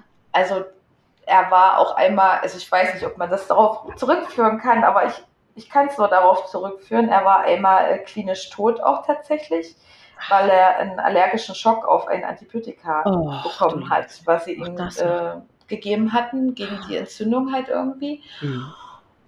Und ähm, ja, nach dieser Krankenhauserfahrung war er halt irgendwie ganz anders als vorher. So eher sich behauptend und ähm, ich mache mhm. so mein Ding und wir haben es dann aber. Ja, ja. Aha. Aber wir haben es dann auch gut geschafft, uns wieder neu aufeinander einzustellen ja. Und ähm, ja, da trotzdem wieder glücklich miteinander zu sein. Oh. Also hm. ähm, eine Freundin von mir sagt immer, du warst nicht mit einem Mann zusammen, du warst mit zehn. Ne? Oh Gott, ja. So weil, an, ja. weil mein Mann halt sehr wandelbar war. Aber mhm. ähm, mittlerweile bin ich relativ sicher, äh, dass er eine bipolare Störung gehabt hat, ja. ähm, was das ja auch ein bisschen so mit erklären würde, dass er ja. halt so viele verschiedene Phasen hatte. Mhm. Also er war auch immer so sprunghaft, so das Hobby, das Hobby, jenes Hobby und äh, vielseitig begabt auf jeden Fall. Mhm. Ja, auch dieses wieder, ich meine, das habe ich jetzt auch schon so oft gehört von äh, Angehörigen, dieses ähm, weißt du, ich meine, man kann sich ja nur ansatzweise vorstellen, wie es in ihm ausgesehen haben mag. Und um das zu, zu übertünchen oder um sich nicht damit auseinandersetzen zu müssen, finde ich total logisch, wenn dann einer sich immer von einem ins andere stürzt und, und irgendwie versucht, bloß nicht drüber nachdenken zu müssen, indem halt, ja, viele Hobbys oder erst das eine, dann das andere und dann hier und dann da das und dann dieses Rastlo und Ruhelose, ne? Verstehe Genau, genau. Ja. Aber ähm, ja, wir haben dann eigentlich unsere ganze Schulzeit hinweg durch gut miteinander verbracht. Also so mhm. habe ich das in Erinnerung. Ja, ja. Als, ähm, eine, als mein Mann jetzt gestorben ist, kam mhm. letztens eine Freundin auf mich zu und meinte, naja, das war schon manchmal schwierig mit euch, hatte ich das Gefühl, so von außen, Ach. dass es da Phasen gab, wo, wo er ganz äh, komisch zu dir war und dann wieder Phasen, wo es gut mit dir war. Habe ich gar nicht so in Erinnerung. Mhm. Ist mir aber so zurückgemeldet worden. Da gehe ich auch davon aus, dass es wohl manchmal doch äh, nicht so wohl naja, wie ich es in Erinnerung habe. Ja, ich meine, guck mal, was für dich, äh, seit du zehn warst, normal war. Was für ein Horror. Was, was du zu der Zeit schon alles erlebt hattest. Ja. Also für dich war ja sowieso ein schwieriges, wahnsinnig kompliziertes äh, fast unerträgliches Leben normal. Das ist doch total klar, dass du dann irgendwie, wenn da so ein paar Unwegsamkeiten es gegeben hat, dass du, dass du, dass dir das gar nicht mehr aufgefallen ist, weil das nee. einfach im Leben für dich völlig normal schon war. Ne? Genau, ich habe das gar nicht so äh, bewertet für mich. Ja. ja. Für mich ja. war halt, also für uns beide war klar, wir, wir bleiben zusammen bis an unser Lebensende und das ja. war auch damals schon klar so. Ja. Und mhm. ähm, es ging dann halt an die erste eigene Wohnung. Mhm. Ähm, da war ich dann 19. Mhm und ähm, hatte gerade mein Studium angefangen. Mhm. Ähm, tatsächlich so, ähm, also im sozialen Bereich auch, was mhm. natürlich auch sehr äh, auf ihn zurückzuführen ist, denke ich, dass ich okay. da ähm, mich für den Weg dann entschieden habe. Mhm. Und dann haben wir uns eine kleine Zweiraumwohnung angemietet und das, das war dann einfach wirklich schön, weil ähm, er war dann vorher wieder bei seiner Oma rausgeflogen. Wir waren dann wieder eine Zeit lang äh, in irgendwie der Wohnung von seinem Stiefvater so übergangsweise gewesen mhm. und es war dann endlich mal Ruhe. Mhm. Was hat er für einen beruflichen Weg eingeschlagen? Er hatte ähm, erst eine Ausbildung zum äh, Klempner gemacht. Die mhm. musste er abbrechen, weil er ja dann diesen schweren Unfall gehabt hat Ach, mhm. und ähm, ja auch lange Zeit nicht mehr laufen konnte. Ähm, hat sich da aber gut wieder rausgekämpft und hat dann äh, in der Chemiebranche ähm, ah. angefangen zu arbeiten, ja. Mhm und äh, hat da auch in einer guten Firma gearbeitet, ähm, mhm. hat da seine Ausbildung angefangen, ich habe mein Studium angefangen mhm. und dann sind wir zusammengezogen und es war eigentlich eine sehr, sehr schöne Zeit. Ja. Ja, also sehr glücklich waren wir beide, dass wir dann endlich so unser Reich geschaffen hatten. Ja, das glaube ich. Naja, es war für euch beide ja auch zum ersten Mal im Leben wie so eine Art Konstante einfach. Ja, ne? ja. Wie ihr also, euch verlassen konntet, ist ja auch. Mh. Es war unwahrscheinlich, es war eine sehr, sehr schöne Zeit. Wir haben uns dann auch unsere erste Katze geholt, relativ mhm. kurz danach, also die jetzt immer noch bei mir lebt. Oh. Mhm. Ja, und ähm, haben es uns wirklich, wirklich schön gemacht. Ja. ja. Und es gab dann auch wirklich viele Jahre, in denen alles gut war. Mhm. Ähm, und dann ging es halt daran, dass ich gemeint habe, ja, ich denke dann jetzt, wir sind zwölf Jahre zusammen. Es wäre jetzt halt auch schön, wenn wir mal irgendwie heiraten würden. Ja. Mhm. Weil das für mich halt immer so Dazu die klare. Vorstellung war, ja. ja. Mhm. Und ähm, wir hatten uns dann auch äh, vergrößert, wohnlich, ähm, mhm. hatten dann aber leider auch so einen Nachbarschaftsstreit und so weiter, ja. also dass wir dann auch noch kurz vor der Hochzeit umziehen mussten. Ach du Liebe. Ja. Was halt ein Chaos war, weil ähm, ja, ich, ich, ich wollte das halt alles sehr genau so haben, wie ich es haben wollte. Ja. Also ich glaube, ich war dann auch so eine gute Brautzilla, ja. und, und ähm, genau, da war, war ich ja dann 28, ähm, genau. Mhm und, und er halt, ähm, glaube ich, 29 oder 30, mhm. ja, mhm. genau.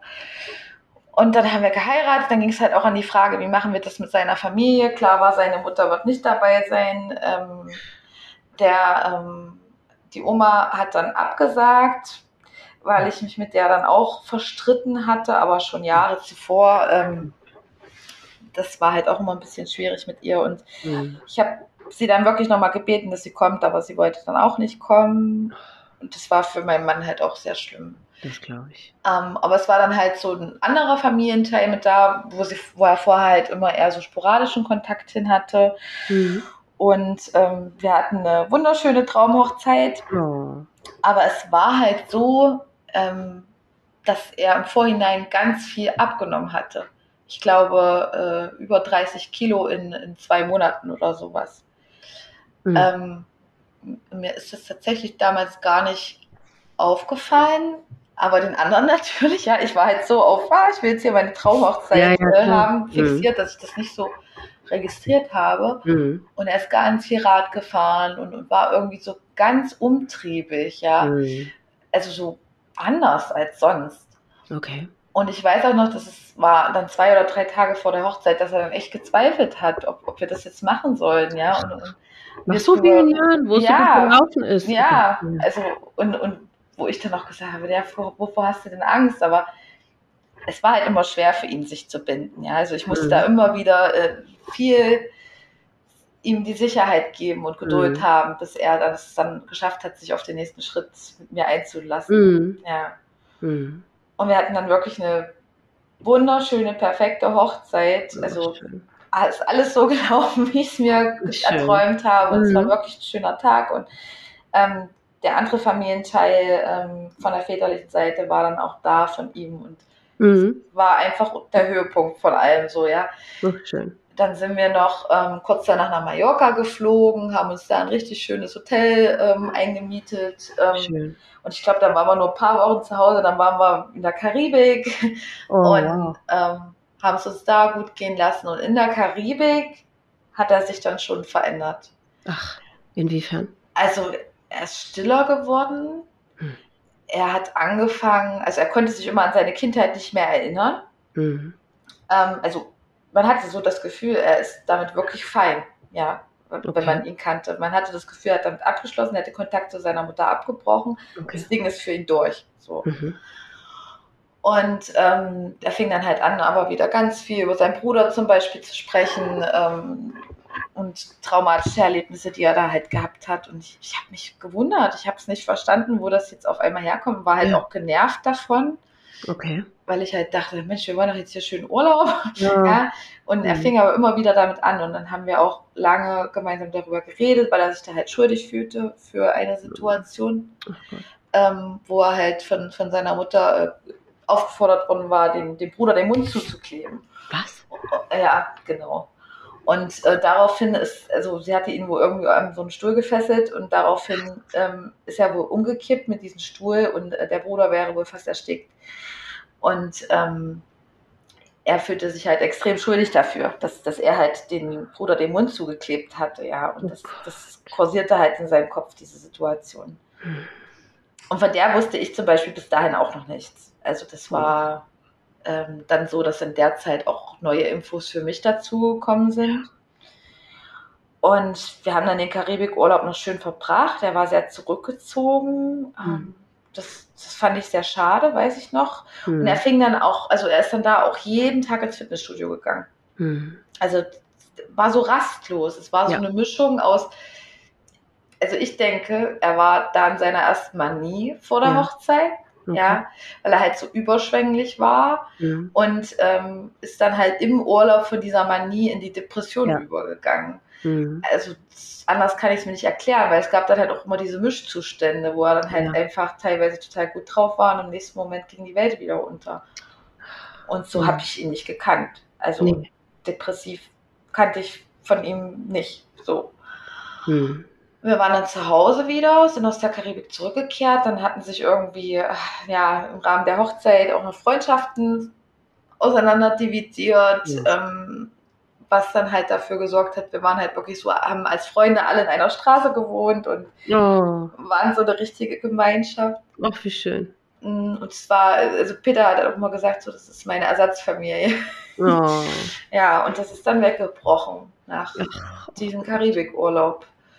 Und ähm, das, ich denke, das zusammen wird dann den Weg geebnet haben, dass es dann dazu kam, dass er äh, komplett in ein extremes Loch gefallen ist hm. und gar nichts mehr konnte. Also er konnte nicht hm. mehr einkaufen gehen.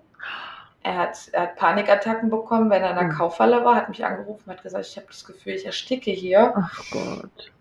Und ähm, ja, war absolut zurückgezogen. Und es kam für mich so von einem auf den anderen Tag. Ja. Ach. Und mhm. ähm, ich habe dann aber auch vom Anfang an, also habe ja da auch schon im sozialen Bereich und alles gearbeitet mhm. und ähm, habe dann ja auch zu ihm gesagt, du, wir müssen dir auf jeden Fall Hilfe suchen. Ja. Alleine kommst du da auf keinen Fall wieder raus. Ja.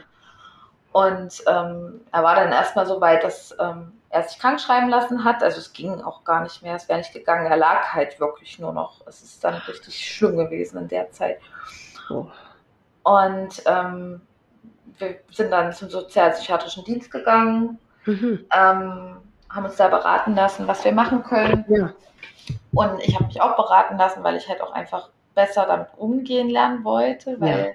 in der Zeit natürlich auch das angefangen hat, dass wir viel gestritten haben miteinander. Mhm. Ähm, und dann hatten wir, weiß ich noch, ein Gespräch und er ist halt immer mit dem Fahrrad rumgefahren, dann auch immer noch so. Und ich wusste halt immer nicht, wo er ist. Und ich hatte halt immer Angst, oh. dass er nicht wieder nach Hause kommt. Und Weil du Angst hattest, er, er, ihm passiert was oder er tut sich was an? Wahrscheinlich beides, rückblickend. Achso, aber das hat, dahingehend hat er nicht nochmal was geäußert. Also nee, durch nee, Gedanken. Mhm. Zu der mhm. Zeit nicht. Mhm. Aber durch meinen Vater war ich ja schon sehr sensibel. Ja, natürlich. Das Thema so, ja. Aber Und wie lange vor seinem Tod war das jetzt? Mit, ähm, das war vier Jahre Ach, vier so Jahre vor seinem Tod. Ja, also mhm. es waren, also vier, 2018 äh, ist die Depression mhm. bei ihm ausgebrochen. Okay. Mhm. Und es gab dann eine Situation, wo er dann tatsächlich in einem Streit, ähm, wo ich dann nicht locker lassen wollte, weil ich ihm immer wieder gesagt habe, du musst dir Hilfe suchen, ja. ähm, den Kopf vor die Wand geschlagen hat. Ähm, mehrmals. Und sich dann im Bad eingeschlossen hat wo ich dann meine Eltern angerufen habe, Notarzt, was mache ich? Oder die meinten dann, ja, wir kommen und wir versuchen mal mit ihm zu reden. Mhm. Das haben die dann auch versucht, er ist nicht rausgekommen und, und ähm, weil wir ja auch einfach alle so sensibel für dieses Thema sind, ja. haben wir dann auch den Notarzt gerufen. Okay. Und äh, mein Stiefvater ist dann in der Nacht bei ihm geblieben, also die haben ihn nicht mitgenommen. Okay. Weil sie halt meinten, nee, er hätte keine Suizidgedanken. Oh. Und ich habe dann halt in der Nacht bei meiner Mutter geschlafen. Also okay. weil er mich halt, also er hat das halt so auf mich projiziert, weil es aus diesem Streit herausgekommen ist. Okay. Hm. Und er muss wohl so wie Flashbacks gehabt haben von seiner Mutter und hat das dann halt so auf mich projiziert. Und danach war das aber eigentlich ganz gut, weil das dann der Anlass war, dass er gesagt hat, gut, er sucht sich jetzt Hilfe. Okay. Ähm, also es war dann wie so ein Weckruf. Und dann ja. habe hab ich auch ihn unterstützt, ganz schnell einen Therapeuten zu finden. Also es ging wirklich super fix, Gott sei Dank, Gott was sei ja auch nicht immer ja. so ist. Nee. Mhm. Also ich glaube, zwei Wochen später hatten wir da schon einen Termin für ihn. Mhm. Und ähm, dann hatte ich auch parallel, hatten wir dann noch nach einem Psychiater auch geguckt, wegen einer medikamentösen äh, Geschichte mhm. halt. Und dagegen hat er sich aber noch so versperrt. Aber okay. dann hat er auch gesagt, okay, ja, ich probiere es mal aus. Mhm. Und dann das erste Medikament war nicht so dolle, aber mit dem zweiten Medikament ist er dann wieder der Alte geworden. Also. Hm. Und hatte er Nebenwirkungen? Weil da haben wir so viele Angst. Ja, ja, ja, hatte er. Auf Wie jeden die Fall. aus? Also, naja, er hat immer sehr stark geschwitzt, das weiß ich noch, dass das ganz hm. extrem war. Hm. Er, er hatte einen, einen, ganz großen Redefluss. Ähm, er hat gesagt, seine Gedanken sind ihm immer sehr schnell durch den Kopf geschossen. Das hätte ihn sehr angestrengt. Er hätte sich hm. sehr getrieben gefühlt. Ach. Was ja aber vielleicht auch gut darauf zurückzuführen ist, dass er ja nie richtig eingestellt war, weil man ja, ja immer nur die Depressionen erkannt hat und nicht, ja. dass da auch noch diese, dieser äh, bipolare Zustand, ja, der mhm. manische Zustand ähm, mhm. da ist. Und das mhm, mhm, kann das dann halt antriggern. Also deswegen mhm. ähm, ist das wohl relativ gefährlich, habe ich jetzt im ah, Nachgang okay. so gelesen. Aber mhm. für mich war es gut, weil er für mich war wieder der Alte. Okay, ja. so. Und mhm. dann hatte sich das auch alles weitestgehend stabilisiert. Er hat die Therapie gemacht. Man hat auch wirklich gemerkt, dass es ihm immer, immer besser ging. Er war insgesamt, glaube ich, ein Jahr zu Hause, also sehr lange. Oh. Mhm. Hat sich da auch Zeit genommen und mhm. äh, hat die aber auch gut für, für seine Genesung genutzt. Ne? Toll. Mhm. Und er wollte sich dann eigentlich beruflich verändern. Das war auch immer so ein Konfliktthema bei uns, weil ähm, er da auch immer sehr umtriebig war. Und er, ja, er will jetzt Kfz-Zulasser werden, dann will er sich selbstständig machen, dann will er eine Pommesbude eröffnen. Es war halt immer so, ne? Sprunghaft. Mhm. Ja, wo ich dann halt mhm. immer der, der Kopf eher war und gesagt habe, du, wir müssen auch Miete bezahlen und ja. wir haben auch noch Pläne für unser Leben und ähm, ist okay, wenn du dir Gedanken machst, aber dann bitte auch was, was realistisch ist. Ne? Ja. Mhm. Und dann war ich natürlich immer die Böse. Ja, ja klar, Spielverderber. Mhm. Ja, genau, weil ich ja. dann ja, und ich glaube ja nicht an ihn und äh, ja. mhm. da haben wir dann schon auch oft diskutiert. Mhm. Und ähm, dann haben wir uns entschieden, äh, kurz bevor, also 2019 muss das gewesen sein, ähm, aufs Dorf zu ziehen. Mhm. In ein Haus, was ähm, vermietet worden ist von seiner Familie. Mhm. Und ich wollte das zu Beginn eigentlich gar nicht so recht. Okay. Aber ähm, wir hatten dann, mittlerweile sind wir dann auf die dritte Katze gekommen. weil, ähm, ja, also die zweite hatten wir uns geholt, als mein Mann so, so schwer depressiv war, weil ich dachte, es tut ihm halt vielleicht gut, wenn er da mhm. eine, eine, Aufgabe hat. Das war auch ja. total so. Ja, also mhm. das, das, hat ihm auch sehr, sehr rausgeholfen. Ja. Und dann hat äh, mein Stiefpapa noch einen Kater auf der Straße auf dem Parkplatz gefunden. Und oh. ähm, den mhm. haben wir dann ja eingesackt und behalten. Ja. Ähm, ja, und dann sind wir halt aufs Dorf gezogen. Mhm. Und das war ja dann relativ kurz bevor Corona losging. Mhm. Und ähm, ja, Corona hat uns das Genick gebrochen, würde ich jetzt mal so sagen. Also ähm, er hat dann schon, als diese Welle losging, er hatte eine, eine Freundin aus äh, China, die haben mhm. immer so Video gechattet? Und die hat ihm schon vorgewarnt und meinte, da kommt was auf euch zu. Und er hat dann da auch immer schon so von geredet und er war aber generell eher so ein, so ein ängstlicher, existenzängstlicher Mensch, sodass mhm. ich das auch nicht so ernst gemeint komm, also als ob jetzt hier. Konnte man, sich, ja, man konnte sich das auch wirklich nicht vorstellen, einfach. Nee, nee, nee. nee. Mhm. Also ich, ich habe das dann eher so ein bisschen belächelt ne, und mhm. habe versucht, ihn da wieder zu beruhigen, weil ich das mhm. ja kannte von ihm so. ne Und ähm, war ja dann tatsächlich so und er hat dann das habe ich aber auch erst im Nachgang erfahren, tatsächlich schon da angefangen, seine Tabletten auszuschleichen, weil er halt Angst davor hatte, dass sie nicht mehr geliefert werden. Und äh, er halt nicht wollte, dass er dann in so einer Krisensituation so Entzugserscheinungen von den Medikamenten ja, ja. irgendwie hat oder so. Ja. Das war aber gar nicht so, also vom Prinzip her gar nicht unschlau. Das war ja schon relativ weitsichtig. Ne? Aber eigentlich gut, ein guter ja. Gedanke, ja. Ja, eigentlich ja. ja, ähm, er hat halt versucht, sich da aufs Schlimmste vorzubereiten. Ja. Mhm. Und ich, ich weiß aber auch, dass er totale Panik geschoben hat, als in den Kaufhallen halt nicht alles so voll war wie sonst, sondern dass er dann halt gesagt hat, du, äh, ganz schlimm und wir müssen ganz viel einkaufen und mhm. Hamsterkäufe und ich habe das dann auch alles mitgemacht, weil ich mir dachte, mhm. gut, wenn ihm das für sein Sicherheitsbedürfnis ja. jetzt hier irgendwie hilft, machen wir das. Ja. Mhm. Ähm, und dann sind wir wahrscheinlich auch direkt an Corona erkrankt. Also Ach. da gab es die Tests noch nicht, aber es ist ja. stark davon auszugehen, weil wir keinen Geschmackssinn hatten. Mhm. mhm. Und da ist er dann richtig ja, durchgedreht in der Zeit. Also da habe ich dann schon gemerkt, irgendwie stimmt irgendwas hier gar nicht mehr mit ihm. Aber inwiefern meinst du?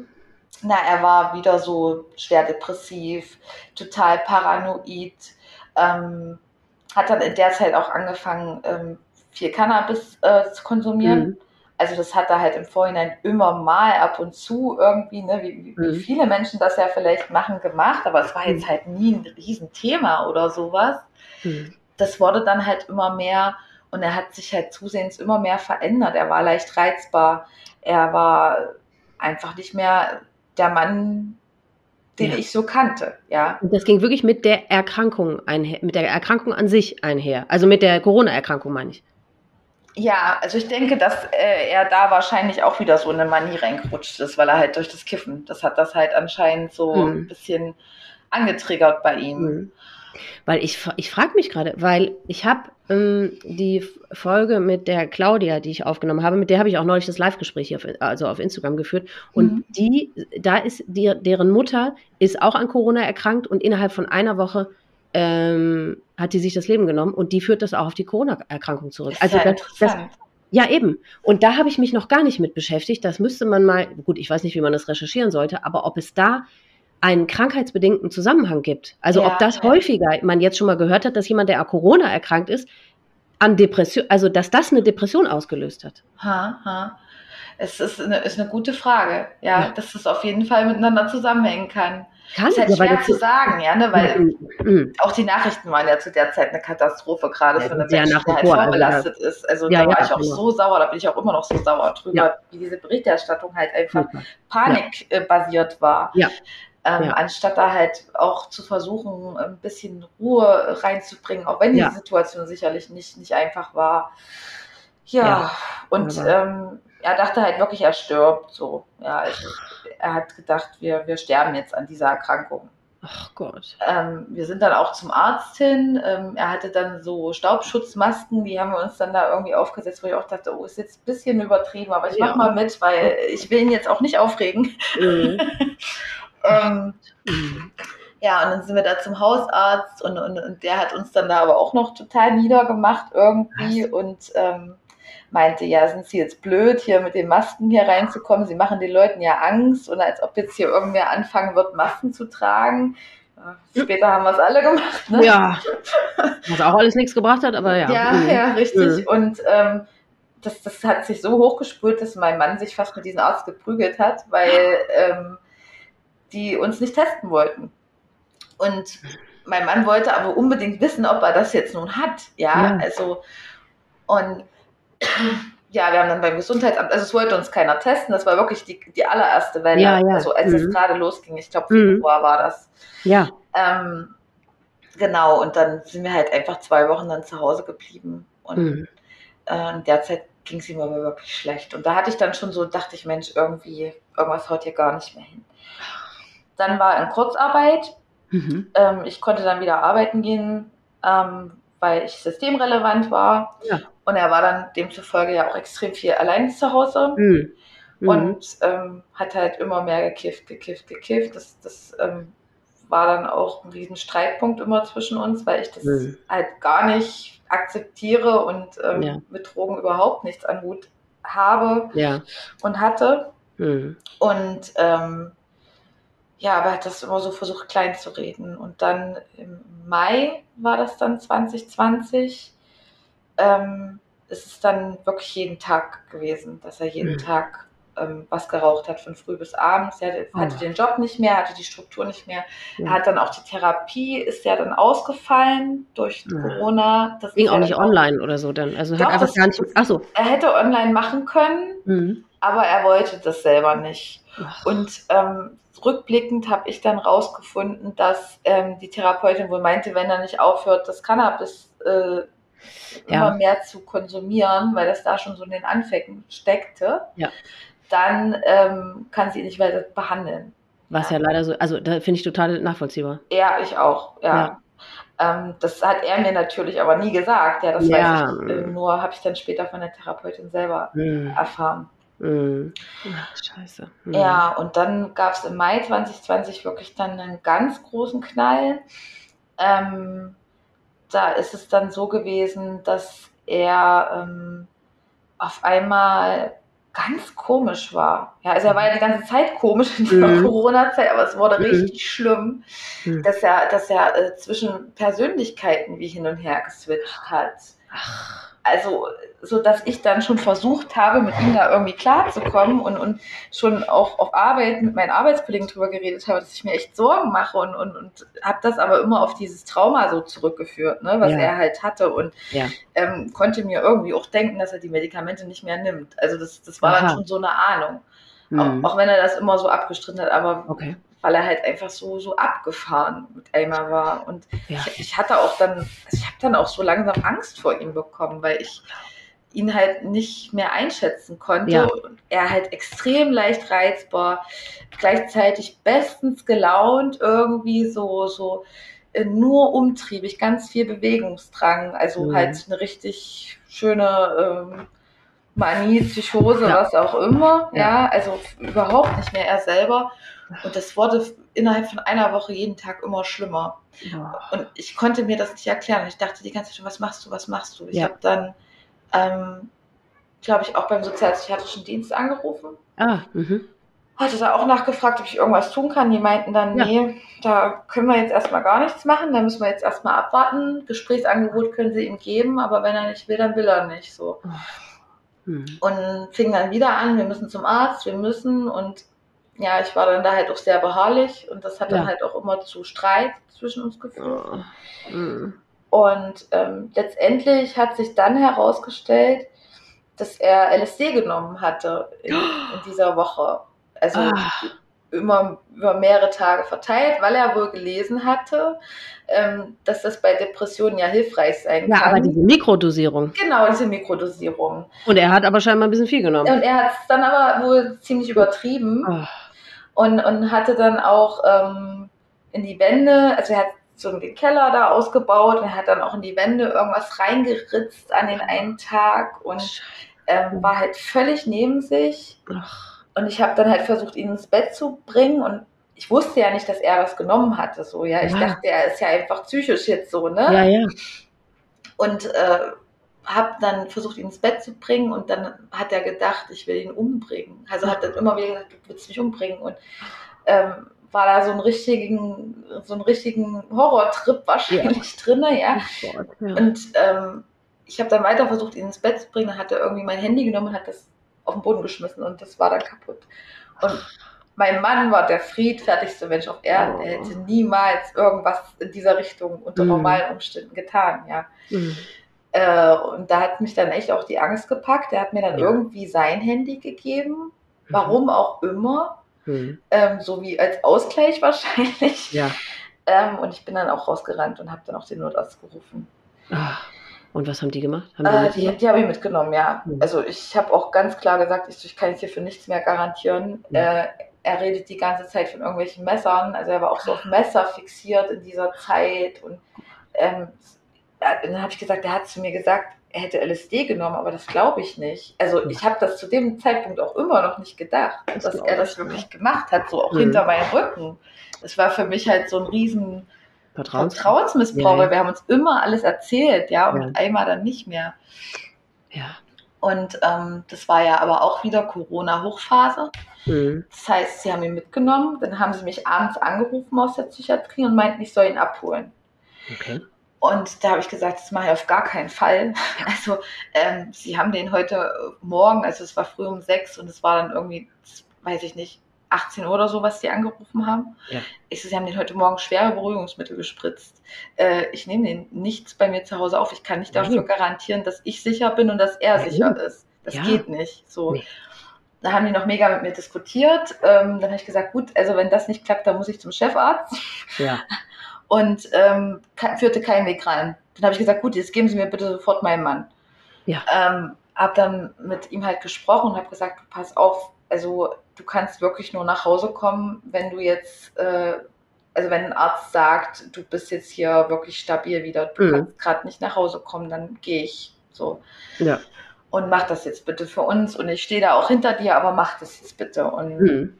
ähm, habe ihn dann darüber auch dazu bekommen, dass er in der Klinik geblieben ist. Ah. Und habe halt auch mit den Therapeuten jeden Tag eigentlich versucht zu telefonieren und denen halt die Vorgeschichte mitzuteilen und ja, ähm, ja halt zu gucken, dass er da die bestmögliche Behandlung bekommt. Und mhm. ähm, die haben aber irgendwie gar nichts mit ihm gemacht. Die, die haben ihn wirklich nur verwahrt. Es gab dann ein Therapeutengespräch. Mhm. Nachdem hat man auch gemerkt, dass, dass es wirklich einen Effekt hatte.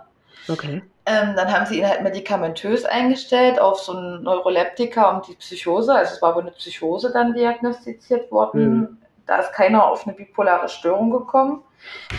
Ähm, haben sie ihn halt da drauf eingestellt, medikamentös. Mhm. Und ähm, ich durfte ihn aber auch nicht besuchen. Also wir sind so auseinandergegangen, ja.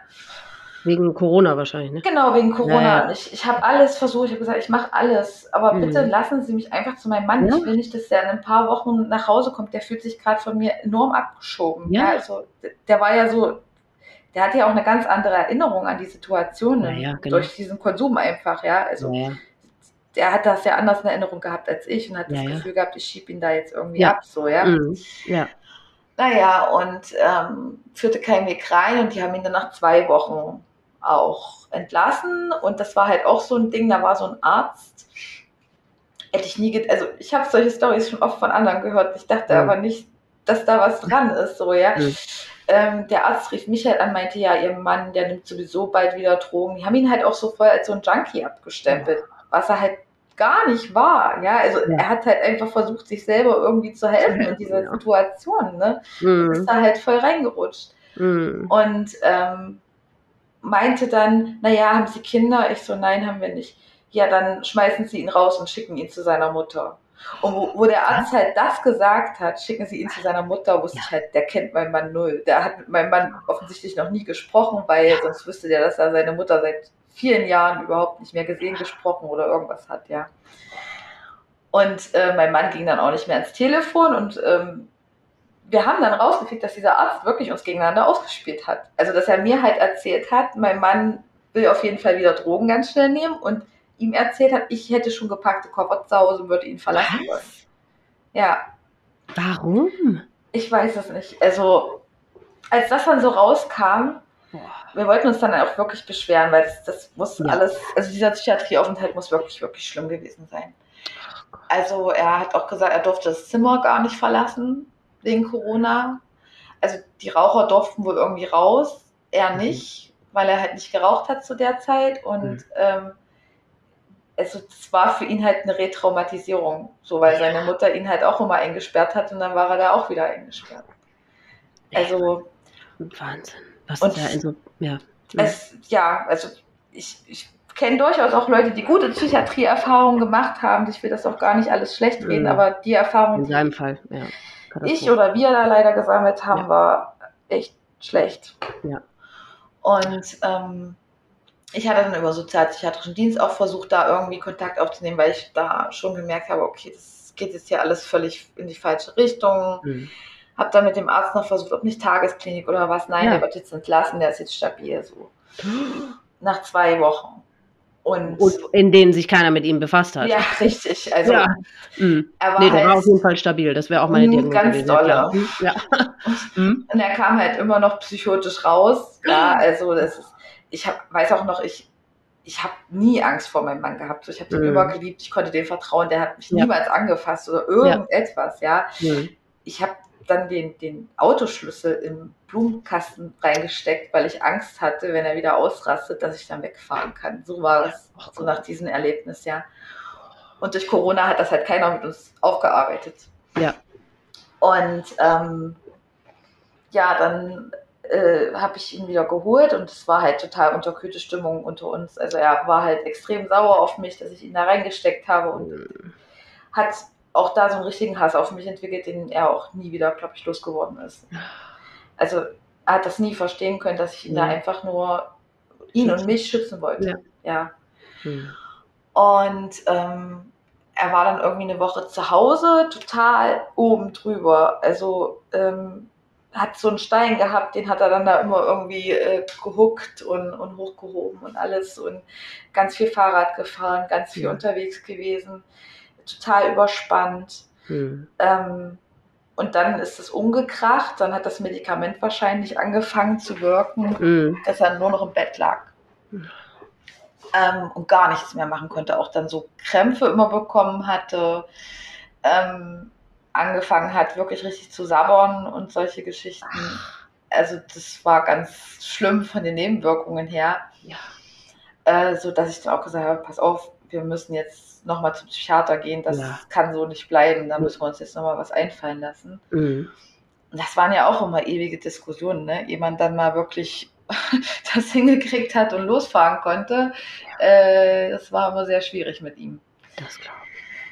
Er wollte halt immer alles so alleine hinbekommen. Mhm. Und ich schaffe das alleine und ich brauche da niemanden und du mhm. redest mir das jetzt hier ein und und ja, naja, dann sind wir zum Psychiater. Das war dann so eine blöde Vertretungspsychiaterin. Ich bin mit rein. Also er hat dann gefragt, kannst du mit reinkommen? Mhm. Kein Problem. Ähm, und die hat ihn so von oben herab äh, behandelt. Naja, sie haben ja Drogen genommen und äh, also halt auch so direkt Junkie abgestempelt und ähm, gar nicht weiter damit beschäftigt und wollte das Medikament auch nicht umstellen. Das ist alles gut so. Und mhm dann habe ich da auch noch mal eingehakt und habe gesagt, also wissen Sie, so und so sieht es aus, das geht überhaupt nicht, wir müssen jetzt hier was tun. Und hat ihn gefragt, haben Sie Suizidgedanken? Hm. Und dann hat er gesagt, ja, habe ich. Also hat er eindeutig mit Ja beantwortet. Da also auch ich, das erste Mal, dass Ja, ja, also ich war ja. halt schon erschrocken. Ich wusste, im Nachgang ja. hat er mir das irgendwann mal erzählt, dass er in dieser ersten Depression, wo er den Kopf da vor die Wand gehauen ja. hat, auch schon mal einen Plan gehabt hat, sich, sich das Leben zu nehmen.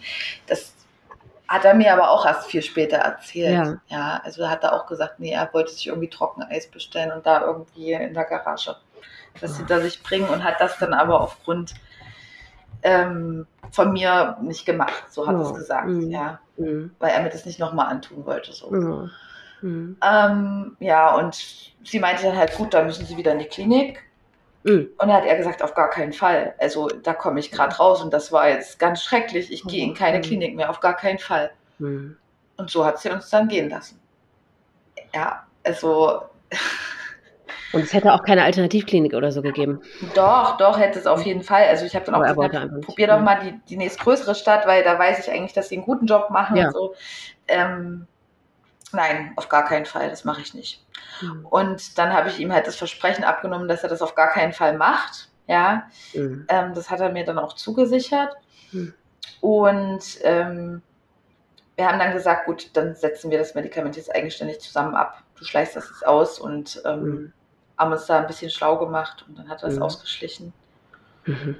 Und dann ging es ihm eigentlich auch bisschen besser, zumindest ja. wieder, aber ähm, halt, er ist nicht mehr so aus dieser Depression hochgekommen. Ja. Mhm.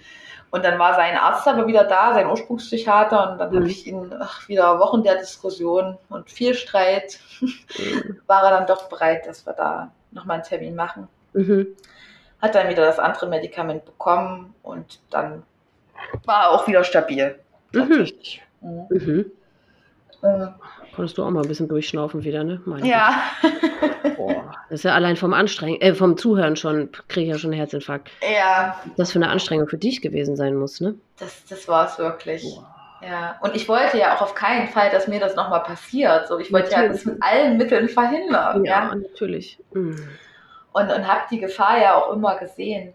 Mhm. Und ähm, genau, er ist dann relativ stabil wieder gewesen, hat auch keine Drogen mehr genommen. Also das musste mhm. er mir dann versprechen. Mhm.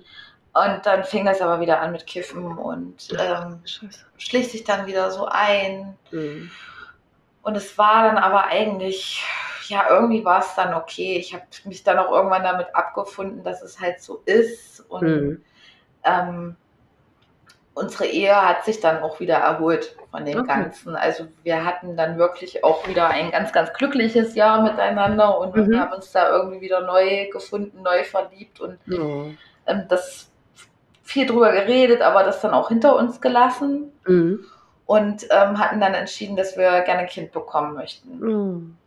Und ähm, ich bin dann auch sehr schnell schwanger geworden mhm. und habe das Kind dann aber verloren. Ach nein. Ähm, also halt in einem ganz frühen Stadium, ja. ja. was halt vielen passiert, aber es war für mich halt trotzdem sehr, sehr schlimm. Und ja, das glaube ich. Für ihn auch sehr. Also, hm. und das war dann halt, glaube ich, der Anfang vom Ende. Das war im Februar letzten Jahres. Hm. Und dann ging das halt wieder los, dass er wieder viel gekifft hat. Ähm, und dann auch meinte, ja, er will noch andere Drogen ausprobieren wo ich hm. gesagt habe, nein, tu es nicht, hm. mach es bitte hm. nicht nochmal. Also wir haben es doch einmal durch. Wir wollen jetzt hier eine Familie gründen. Und ja. dann hatte ich auch das Gefühl, er lässt es eigentlich so weit es geht. Es stabilisierte sich dann auch alles ähm, ein bisschen augenscheinlich wieder. Wir waren dann im Mallorca-Urlaub im Juni mhm. letzten Jahres. Und ähm, aber die Woche davor hat er dann auch wieder ganz viel ähm, geraucht Cannabis. Und da habe ich schon wieder gemerkt, okay, also zu dem Zeitpunkt war mir auch klar, er ist bipolar. Also nach diesem, okay. nach diesem Erlebnis, ich habe mich dann so viel damit beschäftigt. Ja. Auch wegen den Medikamenten habe ich immer ganz viel gelesen und, und mhm. da ganz viel. Und für mich war ich klar, er ist bipolar und ich habe ihn da auch immer wieder darauf angesprochen, dass ich nicht denke, dass er, also dass das richtig gut so alles ist und dass er, glaube ich, noch ein bisschen andere Hilfe brauchen ja. könnte. Ne? Mhm. Aber er hat es immer verneint. Weil seine Mutter war auch bipolar, also ja. mhm. vermuten wir, wissen wir auch ja. nicht sicher, aber es, okay. es, liegt schon nah, ja. Mhm. Ähm, und das wollte er nicht, ne, dass er dieselbe Diagnose wie seine ja. Mutter hat. Das, das war mhm. ganz schlimm für ihn. Das kann ich mir gut vorstellen, ja. Mhm. Mhm. Ja, und wir waren dann im Urlaub zusammen. Es war eigentlich wunderschön. Ich, ich dachte dann, dass ich wieder einen positiven Schwangerschaftstest habe, aber ähm, mhm. der war tatsächlich fehlerhaft, dieser Test. Ähm, oh, also wusste ich auch nicht, dass sowas passieren kann. Ja, wir hatten uns dann eigentlich schon gefreut und ich sagte, naja, komm, wir holen noch einen Test, sicher ist sicher und die, die waren dann alle negativ. Also, ja, also es war dann halt, hat dann nicht wieder geklappt nach dem ersten Anlauf. Und ich hatte aber zu der Zeit auch nicht mehr so die Kraft, mich so doll auf ihn zu konzentrieren, weil ich halt sehr mit diesem Verlust ähm, ja. beschäftigt war. Ja, mhm. und ähm, das für mich wirklich unglaublich schlimm war. Ist ja auch so ein Tabu, wo keiner drüber redet, aber äh, ja. es hat mir den Boden unter den Füßen weggezogen. Das glaube ich. Und ähm, dann hat er sich, also dann sind wir aus dem Urlaub wiedergekommen. Dann hat er an den Abend sofort wieder was geraucht, obwohl ich mhm. ihm extra gesagt habe, bitte, lass mhm. es jetzt einfach, ja. Mhm. Im Urlaub hat es sich nämlich so ein bisschen gebessert, dass ich dachte, mhm. okay, vielleicht okay. reicht der Urlaub aus, weil da konnte er ja nichts rauchen und dass es mhm. wieder besser wird. Ne? Mhm. Dann, und ich wusste ja, wenn er arbeiten geht, dann ist es kein Thema so. Das war halt Aha, okay. immer nur so, wenn er frei hatte. Okay. Mhm. Also er ist immer seinen Verpflichtungen nachgekommen. Mhm. Mm, und dann war mein Geburtstag, als wir aus dem Urlaub kamen. Und da war er schon sehr manisch wieder. Ja, also meinte dann ja, er will jetzt Kühe füttern gehen. Was? Ähm, also er ist immer zu so Kühen hingefahren, okay. er war auch dann Vegetarier geworden und okay. sehr tierlieb und mhm. ähm, wir hatten dann auch eine vierte Katze von die Zeit hinweg noch. Aber wir hatten halt ein Riesenhaus, alles, es war kein Problem. Die konnten mhm. da äh, wunderbar äh, rausgehen und es war sehr schön. Mhm. Einfach von den Bedingungen her, dass es gut schön. geklappt hat, ja. Mhm. Und ähm, Genau, dann haben wir meinen Geburtstag noch gefeiert und ich habe dann noch gesagt, so, ich so, du kannst ja jetzt nicht die Kühe füttern gehen, meine Eltern kommen gleich, wir müssen uns hier vorbereiten. Also, was ist denn hm. jetzt los schon wieder? Ja. stimmt doch hier schon wieder was nicht, ja? Und äh, er dann so, nee, er äh, fährt jetzt und dann habe ich gesagt, gut, dann kommen wir aber so und so viel Uhr bitte wieder, äh, ja. dann fahr jetzt eben. Und mhm. hatte aber schon wieder so ein ganz schlechtes Gefühl, ja. Mhm. Und er hatte auch auf dem Flughafen schon, also auf dem Flughafen hat er auch schon zu mir gemeint, ja, er trennt sich von mir und, und hat sich mhm. irgendwie woanders hingesetzt und irgendwie war total impulsiv da schon an diesem Abreisetag. Oh Gott. Und ähm, einen Tag mal mein Geburtstag, mhm. ähm, war ich den ersten Tag wieder auf Arbeit, war dann halt auch fertig und er hatte noch Urlaub und er war wieder zugekifft. Mhm. Und habe ich dann mit ihm geredet und habe gesagt, Peter, ich kann das nicht mehr. Bitte lass ja. es endlich bleiben, lass uns was tun. Du, du hast eine bipolare Störung, wir müssen jetzt hier was machen. Ich kann das nicht mehr, ich halte ja. das nicht mehr aus, mir ständig Sorgen um dich zu machen. Ja. ja? Weil ich war halt auch immer in Sorge um ihn, geht es ihm gut, tut er sich was an. Also das war schon immer in meinem Kopf. Ich hatte das schon auf dem Schirm, dass das passieren kann. Mhm. Ja. Und ähm, dann hat er ganz überraschend gesagt, du, ich will die Scheidung du äh, schränkst mich zu sehr ein in, in, meinem Leben, du bevormundest mich viel zu viel, ich will das nicht mehr, ich will die Scheidung.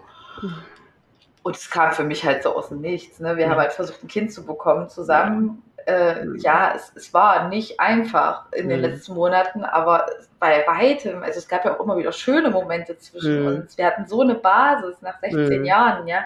ja. Und ähm, habe ich gesagt, gut, du schläfst drüber, wir, wir reden morgen nochmal. Und da hat er halt auch echt auf dem Sofa geschlafen. Das gab es in unserer Beziehung nie, dass, ja. er auf dem Sofa geschlafen hätte. Ja. Und auch den nächsten Tag war er dann so ganz unterkühlt und meinte, nee, er bleibt dabei und er will, dass ich ausziehe oder er zieht aus, aber auf jeden Fall will er nicht mehr, dass wir zusammen sind. Hm. Und ich war so völlig perplex, ne? Gerade das Kind verloren, jetzt sagt der Mann dir auf einmal, er will die Scheidung. Und ich war so, bin ich jetzt hier im falschen Film irgendwie, ja? ja? Ähm, habe dann gesagt, du pass auf, ich gehe eine Woche zu einer Freundin, du kannst in Ruhe nochmal über alles nachdenken. Ja. Ähm, vielleicht brauchen wir einfach gerade ein bisschen Abstand. Ja. Und er hat dann in der Zeit auch angefangen, irgendwie ganz komische Nachrichten zu schreiben im Familienchat und ähm, ja, hat die Woche wohl dann sehr dolle dafür genutzt, ähm, sich ordentlich abzuschießen. Mhm ähm, anstatt halt das für sich zu nutzen. Und dann kam ich mhm. halt wieder nach dieser Woche und er war halt überhaupt nicht mehr er selbst. Also er hat dann auch direkt gesagt, so du ziehst aus dem Haus aus, ist mir scheißegal, wo du hingehst, ich bleibe hier und äh, Meinst du, das war so die, die Sucht, die da so aus ihm gesprochen hat? Ich meine, weil das ist ja, wenn du, wenn du irgendwie so eine Sucht entwickelt hast, dann willst du ja einfach nur noch alles dafür tun, dass du keine, dass dir niemand mehr im Weg steht, ne? Einfach, dass du dieser Sucht kann, Das kann schon sein, ja. Also, also ich, ich denke, er, er dachte halt, also er hat auch gesagt, wenn du weg bist, dann geht es mir besser. Also er dachte, er hat diese Krankheit so auf mich gespiegelt, ja, ja. dass er halt dachte, ich bin die Ursache dafür, dass er krank ist. Und wenn ich weg bin, ist alles wieder gut. Ähm, ja, und ich, ich war dann auch einfach, ich war so erschöpft. Ich habe dann gesagt, ja, gut, dann äh, suche ich mir eine Wohnung. Oh. Ähm, und habe auch nochmal versucht, mit ihm zu reden. Ich habe gesagt, hm. egal jetzt, ob wir zusammen sind oder nicht, aber du brauchst Hilfe, Peter. Ja. Du bist nicht gut drauf, du bist ganz ja. komisch. Ich kenne dich. Äh, das, das, knallt bald wieder richtig dolle. Ich, ich merke das so. Mhm. Und er mal, nein, nein, alles gut, alles super. Und ähm, ich habe mir dann auch eine Wohnung gesucht und die ist aber erst drei Monate später frei gewesen. Ach, das hm. war mir aber auch total recht, weil mhm. ich halt drauf gewartet habe, eigentlich, dass er aus dieser Manie wieder rauskommt und in die Depression stürzt. Und ja. ich dachte halt, es ist gut, wenn ich noch da bin, wenn er wieder depressiv wird. Ach Mensch. Ja, und habe dann halt auch mit seiner äh, Tante ganz viel darüber gesprochen mhm. und habe die halt auch um Hilfe gebeten und habe ihr schon gesagt, ich so, er, er wird das nicht überleben. Wenn, wenn ich jetzt gehe, hm. Und er fällt in diese Depression, überlebt er das nicht. Und ähm, die, die haben mich aber alle irgendwie nicht verstanden. Hm. Ja, und, und ich, also ich bin ihnen auch irgendwann nur noch aus dem Weg gegangen, weil er dann auch mir gegenüber immer bösartiger geworden mhm. ist und so einen richtigen Hass auf mich entwickelt hat. Dann, dann gab es so eine Zeit, da hätten wir uns, glaube ich, wieder näher kommen können. Da hatte ich mir einen Bänderriss dann noch äh, geholt, weil ich die Treppe runtergefallen war, oh. nachdem ganz viel Streit war und ich dachte, also ich schon Rage diese Treppe runter wollte. Oh, und dann auf dem Dorf ohne Auto, ne? Und dann, oh, meine Eltern waren, glaube ich, im Urlaub. Also ich musste mich dann auch die ganze Zeit von ihm rumfahren lassen, obwohl wir oh. ja eigentlich getrennt waren. Das war so Horror. Oh Gott. Ja, und da sind wir uns dann aber wieder näher gekommen. Das war dann, glaube ich, im August. Und da dachte ich dann, ja, vielleicht ne, kriegen wir die Kurve hier wieder irgendwie. Ja. Mm, und dann war er eine Woche in Amsterdam Oh. Es war natürlich dann nicht gerade sehr zuträglich. Nee. Und dann kam er wieder nach Hause und meinte dann zu mir, ja, äh, dir mache ich jetzt richtig das Leben zur Hölle. Obwohl wir uns halt total freundschaftlich voneinander verabschiedet hatten und die ganze Woche keinen Kontakt hatten, ja. Oh. Und äh, ja, und das war dann auch der Punkt, da habe ich ihn losgelassen, weil da mhm. konnte ich dann auch nicht mehr. Also da war ich dann auch irgendwann so sauer über das ja. Ganze ähm, habe gedacht, gut, also du ziehst jetzt hier noch dein Ding durch und dann bist du hier weg. Mhm. Ähm, dann war das, glaube ich, im September rein, dass er, also Ukraine-Krieg ging dann ja los, also mhm. das hat ihn auch wieder ganz dolle beschäftigt. Mhm. Ähm, wo er dann auch viel erzählt hat, ja, er ähm, macht sich da mega Gedanken drüber und ja. ähm, er und, und, irgendwann stand er dann vor mir, ich glaube, das war dann zwei Wochen, bevor ich ausgezogen bin, und meinte, ja, ich äh, will mich als Soldat mehr nicht ziehen, Krieg, nur dass du Bescheid weißt, nimmst du dann die Katzen. Was? Ja. Und ich war so, wie bitte? Was? Oh Gott, ja. Ja, dann ist mein Leben wenigstens noch für irgendwas gut und ähm, ja, das, das geht ja hier eh alles nicht mehr lange und äh, mit den ganzen Preisen und alles, das, das mhm. wird doch hier eh nichts mehr. Mhm. Und da habe ich dann noch versucht, mit ihm zu reden. Ähm, also trotz, dass wir getrennt waren, das, mhm. so, das, das ging halt irgendwie dann schon wieder in dieser Phase. Mhm. Und ähm, habe ihn dann aber seinen Reisepass abgenommen, weil ich dachte, na mhm. gut, wenn er jetzt nicht über die Grenze kommt, aus Europa raus, dann kann ja jetzt erstmal nicht viel passieren. Mhm. Habe das aber auch ernst genommen, habe ähm, den sozialpsychiatrischen Dienst wieder angerufen, mhm. habe denen die Situation geschildert und habe gesagt, ich glaube, der lebt nicht mehr lange, wenn das jetzt hier so weitergeht. Ich brauche Hilfe. Und äh, ich habe überhaupt kein gutes Gefühl gerade. Mhm. Und sie meinten aber, ja, man kann nicht viel machen, man könnte ähm, ähm, eine Überprüfung für eine Betreuung wo anregen, aber das mhm. würde eine Weile dauern und das müsste mhm. man dann irgendwie beim Gericht beantragen. Mhm. sonst könnte man jetzt erstmal nichts machen. Ja. Und ich habe halt immer so gehofft, dass er irgendwie mal zusammenklappt oder irgendwas, mhm. dass, dass man ihn so halt wieder in ein Hilfesystem irgendwie reinbekommen mhm. kann. Aber mhm. es ist, der, der, hat dann auch nur noch veganes Pulver getrunken, ähm, ist immer dünner geworden, ist nur noch mit dem Rad unterwegs gewesen. Also wir sind uns natürlich auch aus dem Weg gegangen, ja. ne, weil wir uns ja dann auch nicht mehr ständig über den Weg laufen wollten. Mhm. Ähm, ich habe das seiner Tante dann auch erzählt. Mhm. Ähm, die hat es aber auch dann nicht so ernst genommen, glaube ich.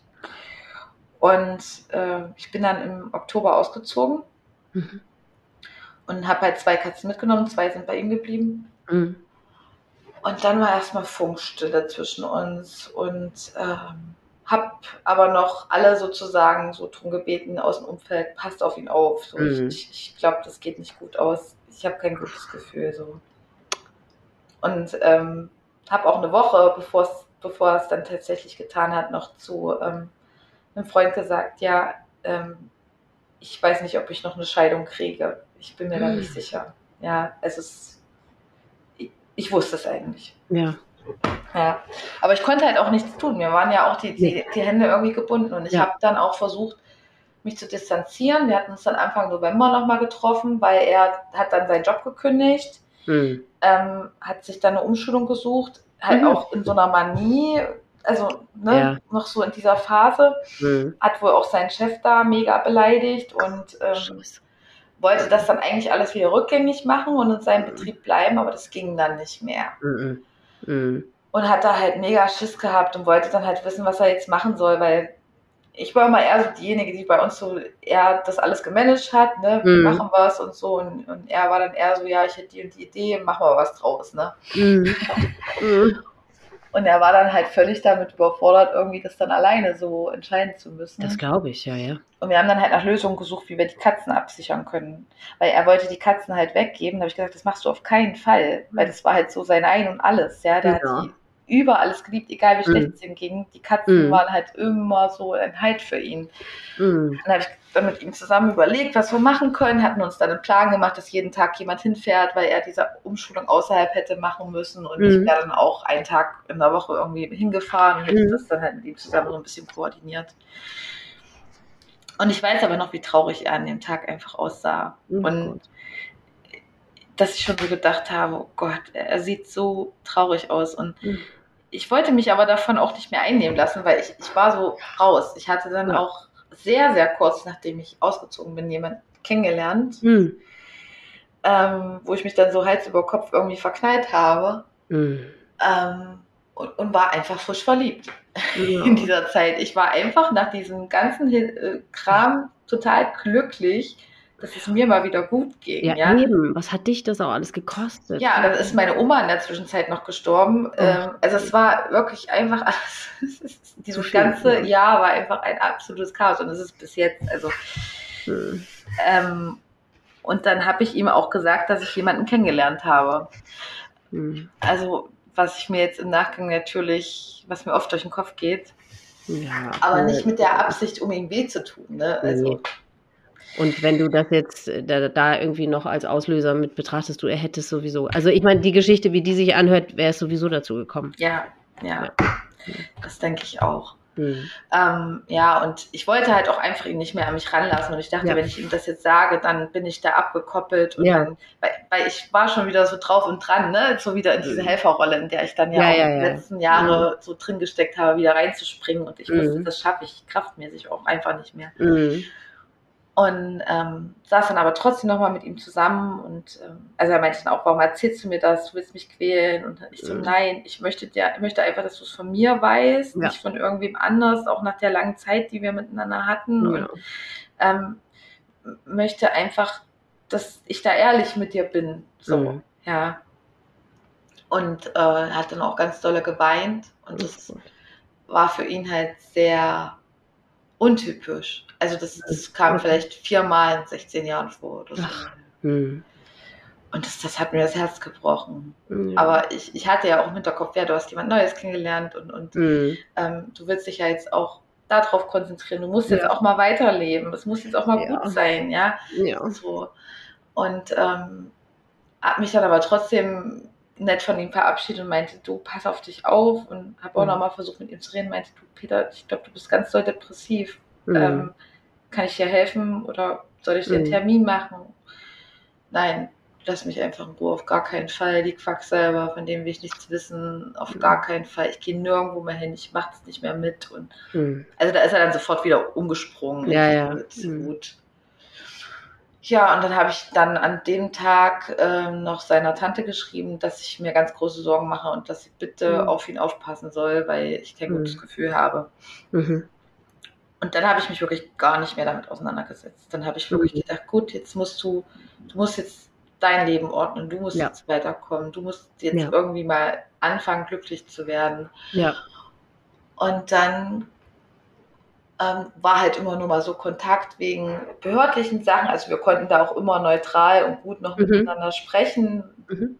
Waren uns ja auch immer noch, äh, also wir hatten ja diese, diese Basis einfach so dolle, ja. ja. Wir waren ja auch mhm. immer gute Freunde in unserer Beziehung, ja. so, ja. Und mhm. haben das dann eigentlich ganz gut wieder hinbekommen.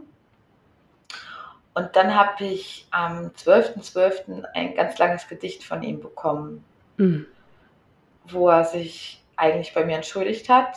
Da was er halt selber verfasst hatte. Ja, also wunderschön okay. über neun Strophen und ähm, oh. wo er sich bei mir entschuldigt hat und mhm. ähm, halt reingeschrieben hat, dass er jetzt erst sieht, was er an mir hatte und mhm. dass ihm das sehr fehlt. So. Mhm. Das war dann so der erste Versuch seinerseits wieder so mhm. auf mich zuzukommen. Mhm. Und da hatte ich schon ein ganz schlechtes Gefühl und dachte so, oh, oh mhm. machst du jetzt was? Ja. Ähm, und dann hat er mir aber gleich nächsten Früh danach geschrieben, ähm, dass er irgendwas braucht äh, für irgendeine so eine, so eine Auskunft und dass okay. ich ihm bitte mal ein paar Papiere schicken soll. Mhm. Und dann dachte ich, gut, dem geht's gut. Ne? Also ja. der hat es gestern Abend geschrieben, ich, ich habe mhm. auf die Nachricht nicht reagiert mhm. und habe dann einfach nur auf das reagiert, was dann halt danach an mhm. Kram zu machen war. Und ähm, genau, dann habe ich da auch noch mit Freunden drüber geredet, weil ich schon verunsichert war, ob ich nicht doch nochmal mit ihm sprechen soll. Mhm. Das hat mich schon ja, sehr aufgewühlt, muss Klar. ich sagen. Ja, also ich meine, die lange Zeit und ich wollte die Trennung ja nicht. Ich, ja. ich habe mich dann ja mehr oder weniger irgendwann dazu gezwungen, das zu akzeptieren. Ja. Mhm. Auch wenn ich mich niemals von ihm getrennt hätte. Nie, nie, nie. Mhm. Also das, das, kann ich ganz sicher sagen. Ja. Und eine Woche danach ähm, hat er mir nochmal geschrieben, weil ich äh, aus Versehen ein Paket dorthin geschickt hatte. Da hatte ich die Adresse mh. noch nicht geändert ja. und äh, wie es dann halt manchmal so ist. Ja, ja. Hm. Und dann hat er mich gefragt, ähm, ob ich mir das abholen mag. Habe ich gemeint, ja, äh, hole ich mir ab, leg's bitte einfach aufs Fensterbrett, ich hole das dann ab. Mhm. Und er schrieb dann, na, aber ich vermisse dich. Wollen wir uns nicht kurz Hallo sagen? Mhm. Und da habe ich geschrieben, du nein, ich, ich glaube, das ist nicht gut, wenn wir uns wiedersehen. Weil ich ja auch noch Mhm. wusste, wie weh mir einfach dieses letzte Mal getan Ja. hat, ihn da so zu sehen, ja. Ja.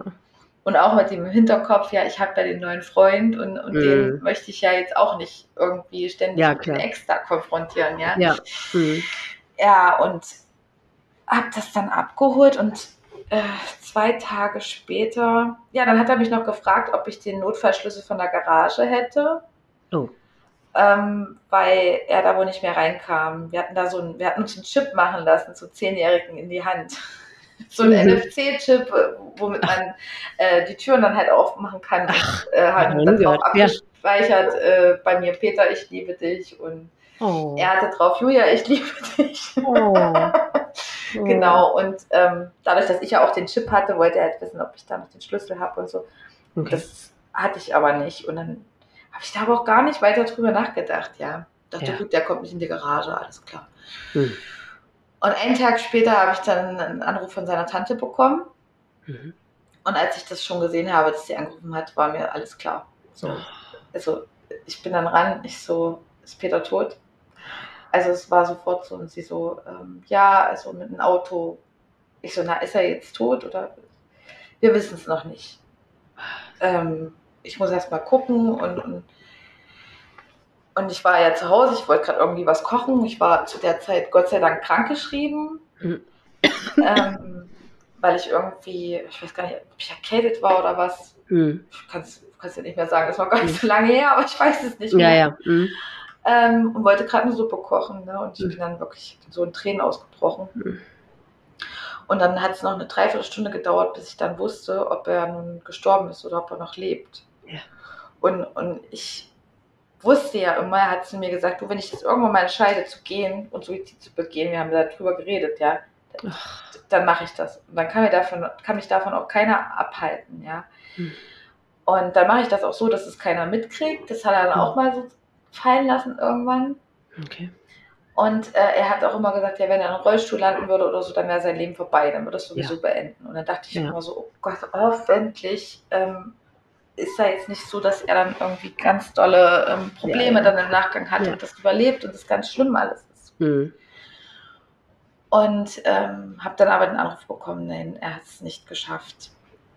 Hm. Und ähm, da ist meine Welt echt total zusammengebrochen. Und Das glaube ich.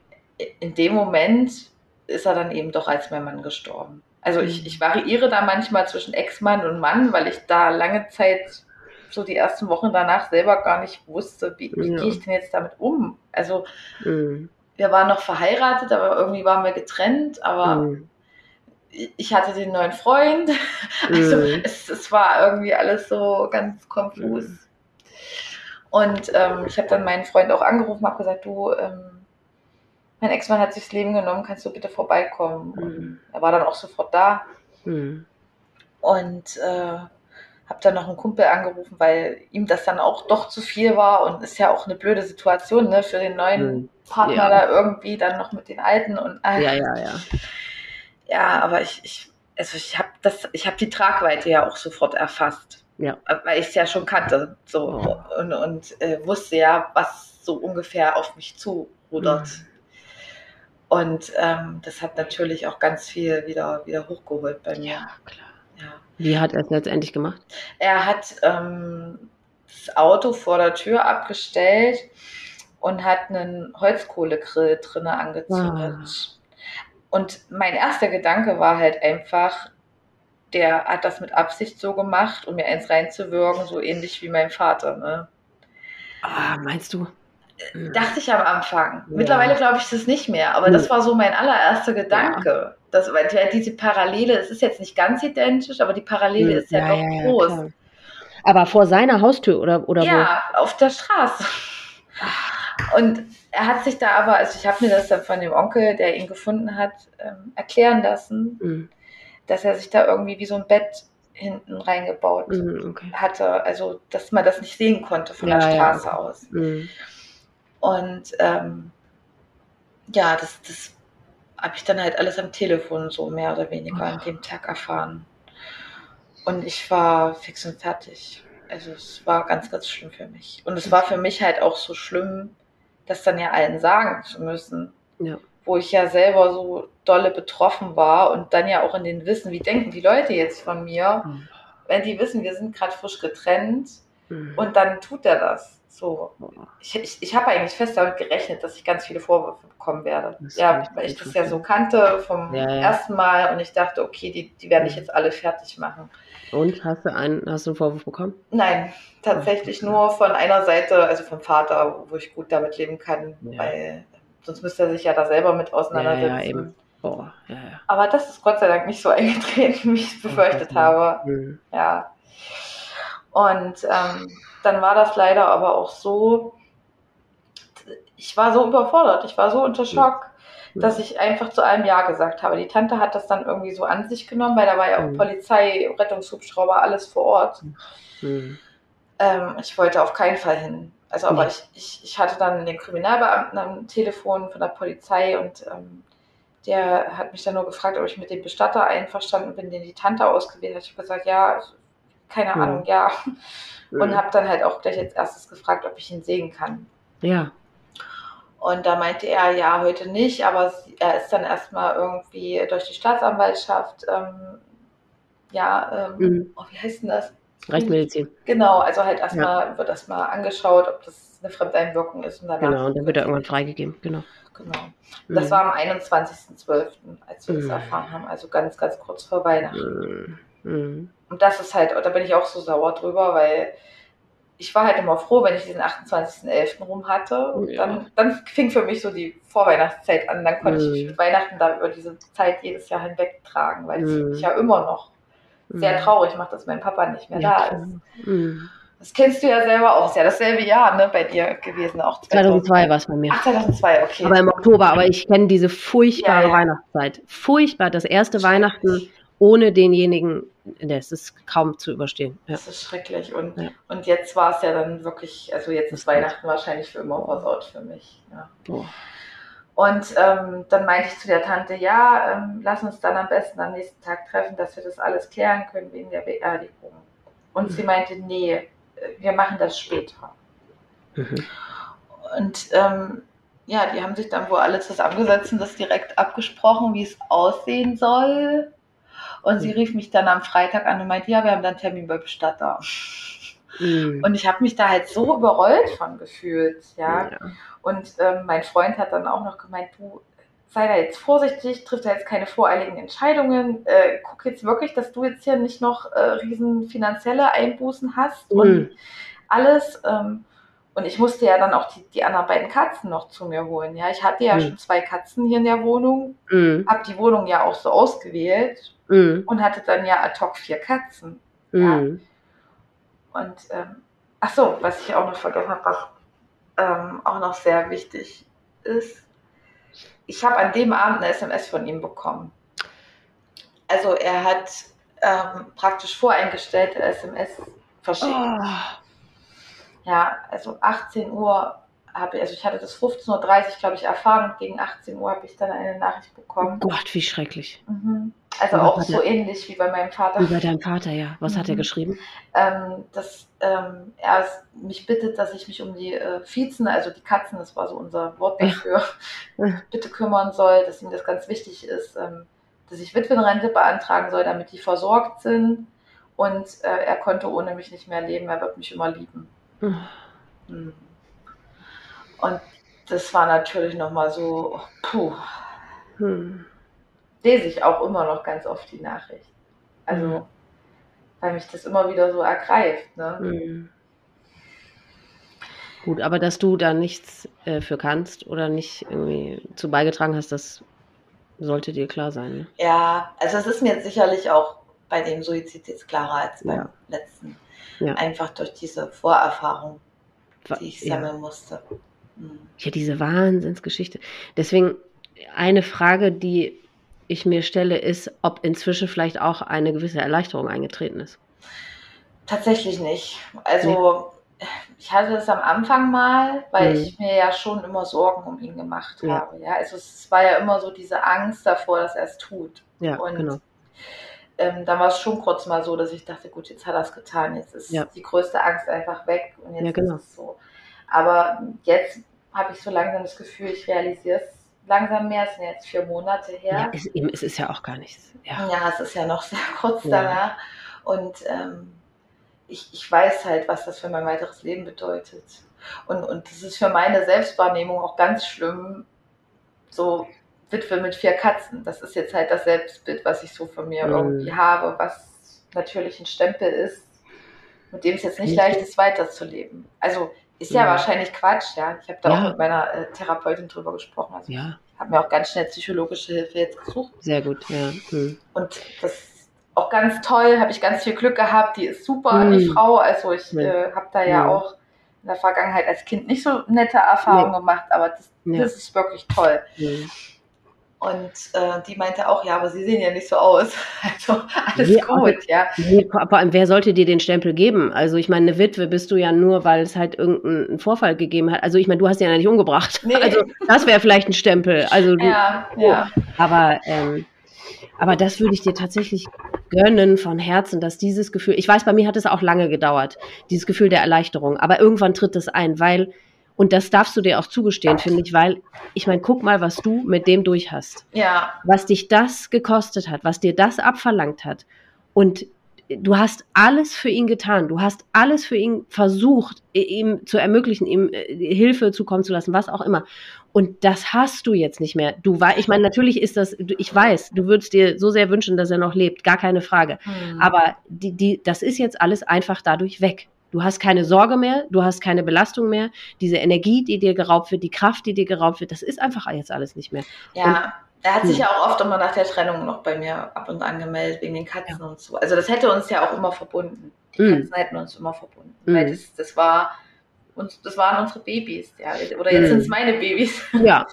ja, aber es ist halt auch sehr schwer, weil die Wohnung halt eigentlich zu klein ist für vier Katzen und ähm, ja. Du kommst schon zurecht, die Katzen, du. Und irgendwann ziehst du vielleicht mal wieder um. Genau, also werde ich auch auf jeden Fall müssen, mhm. auf lange Sicht. Aber jetzt mhm. gerade ist das für mich gar kein Thema, weil ich bin halt erstmal froh, dass ich jetzt hier angekommen bin. Ja. Aber es ist, mhm. ist schon eine Herausforderung. Das glaube ich. Hast du denn den Freund noch? Ja, ja. Aber das okay. ist halt auch sehr schwierig, wenn man halt in so einer mhm. Anfangsphase so ja. eine krasse Belastung zusammen durchmacht. Ja. Mhm. Und halt ja auch mit dem Wissen, ich war ja in der Phase, ich wollte eine Familie gründen. Ja, ich ja. wollte ein Kind mit meinem Mann haben und jetzt ist der Mann weg, aber der Wunsch nicht. Ja, und mhm. das ähm, mit Anfang 30, in der mhm. Situation, in der ich mich jetzt befinde, wo ich ja auch weiß, ich werde Zeit brauchen, um mhm. damit gut zurechtzukommen, das ist schon kein leichtes Los irgendwie. Das glaube ich. Mhm. mhm. Und da bin ich halt auch so wütend manchmal drüber. Ja, ja das glaube ich. Und ich habe da auch so viele komische Sprüche dann bekommen in Bezug auf diese Fehlgeburt. Ich bin da ja auch sehr offen mit, mit umgegangen, dass halt ja. Leute danach jetzt meinten, naja, sei doch froh, dass ihr das Kind nicht bekommen habt. Ja, also stell dir mal vor, das wäre dann jetzt passiert. Wie kann man sowas sagen? Also ich nehme das keinem übel, weil, ne, wie du doch. ja auch sagst, so die wissen es halt nicht besser. Ja, aber Julia, aber das sagst du wirklich nicht. Also ich kann wirklich viel verzeihen, aber das, scheißegal, was die Geschichte da drumherum ist, das sagst du doch nicht zu einer Mutter, zu einer werdenden Mutter, die gerade ihr Kind verloren hat. Also bitte. Das habe ich nicht nur einmal gehört, ja, also das, das habe ich von mehreren Leuten gehört. Und mein Gedanke war die ganze Zeit eher das Gegenteil, dass, oh Gott, wie sehr wünschte ich dir, du hättest dieses Kind genau, jetzt noch. Das ja. würde dir doch total Halt geben. Ja, und das, oh. ja. Und ich, ich wäre ja auch froh drum, weil ich habe ja jetzt diesen Druck, dass ich nie weiß, ob ich eine Familie haben werde, weil ich ja einfach ja, so einen großen jung. Teil meines Lebens auch mit diesem Mann verbracht habe. Ich weiß, ja. Aber du bist noch jung, was das angeht. Dann mach dir nicht. Ich hoffe Ja. Ich hoffe sehr darauf. Mal, deine ganze Seele muss dich doch erstmal beruhigen. Ja, auf jeden Fall. Das weiß ich ja auch selber. Und, ja, das ähm, macht doch, was das für einen Einfluss auf den Körper hat, das kann man sich, glaube ich, gar nicht ausmalen. Ja. Und das muss sich alles erstmal irgendwie beruhigen und dann wird es schon irgendwann gehen. Ja, ich bin jetzt auch wieder arbeiten. Also ich hatte mir dann äh, gute ja. zwei Monate Auszeit genommen. Mhm. Das war auch unbedingt notwendig, allein schon um das alles zu regeln, weil wir waren ja frisch getrennt. Er hat alle Versicherungen, alles neu abgeschlossen. Ich hatte ja, ah. ich war ja ahnungslos. Ich musste ja wirklich dann auch ganz viel Recherchearbeit betreiben, mhm. bis ich rausgekriegt habe, wo ich wie wen anschreiben muss. Und Boah. mit der Erbsache, das wird jetzt auch noch sehr schwierig, weil ähm, die Eltern da mit drin hängen, weil wir eben kein oh. Kind zusammen haben. Und ähm, das kann man sich ja ausmalen, ne? nach der Geschichte, wie das für mich jetzt ist, da angebettelt kommen zu müssen und äh, oh. zu sagen, ich brauche da mal eure Unterschrift. Vor allem mit der Mutter, mit der will man ja gar nichts zu tun nee, haben. Nee, ich habe ihr das jetzt per Post geschickt und ich glaube aber nicht, dass ich die so Vollmacht kriege. Also es kann auch sein, dass da noch ein Gerichtsverfahren auf oh. mich zukommen wird. Auch noch. Ich hatte Wann erst halt auch drüber nachgedacht, das Erbe auszuschlagen. Ja. Ähm, aber ich habe es nicht übers Herz gebracht. Ja. Weil ich wollte auch das Haus ausräumen und so. Das, das war, ja. mir, war mir einfach wichtig, dass ich unser, es war ja auch mein Zuhause. Ja, eben. Ja. Mhm. Und ich wollte da einfach unser gemeinsames Leben irgendwie ähm, würdig mhm. zum Abschluss bringen. Habe auch ganz vielen Freunden und so noch Sachen gegeben, Ach, wo ich schön. denke, dass sie das halt gut gebrauchen können. Mhm. Ähm, habe halt versucht, das so schön wie möglich irgendwie über die Bühne zu kriegen. Ja. Dass es halt auch den anderen ein bisschen leichter mitfällt. Mhm. Für meine Familie ist das natürlich auch ein Riesenschlag, weil wir ja diese Vorbelastung haben und die ihn ja auch sehr, sehr mochten und ein gutes ja. Verhältnis zu ihm hatten. Und mhm. ähm, das tut mir für die halt auch weh. Und, und mir tut das dann auch so leid, manchmal, auch wenn das ein dummer Gedanke ist, dass ich, ich denke, weiß. Mann, warum habe ich diese Partnerwahl getroffen, dass mir das jetzt nochmal passiert ja, ich ist und ich das meiner Familie antue, so, dass die das auch nochmal durchleben müssen. Ja. Ja, ja kann ich gut verstehen. Ja, bin ich manchmal richtig sauer, aber ich kann es ja nicht. Das ist Verstand und Herz, ne? Das ja, und diese Wut, ich habe gestern, ich hatte gestern wieder so einen Tag, wo mich auch alles, also nach über 20 Jahren, wo mich alles komplett eingeholt hat, aus verschiedenen Gründen. Und da habe ich auch gedacht, ich bin auch so wütend. Ich ja. bin so unfassbar wütend. Ich bin so wütend, dass ich das Gefühl habe, ich kriege keine Luft. Ich bin so wütend, dass ich das Gefühl habe, alle meine Kanäle, alle meine Poren sind von dieser Wut verstopft. Und dann habe ich gedacht, ja, aber du hast nichts, wo du deine Wut darauf projizieren kannst, weil auf denjenigen, der es getan hat, ja auf gar keinen Fall. Ja. Weil die haben es ja nicht absichtlich und nicht bei klarem Verstand gemacht. Die waren komplett gesteuert und vernebelt und verfärbt und ich weiß nicht was von dieser scheiß äh, Krankheit.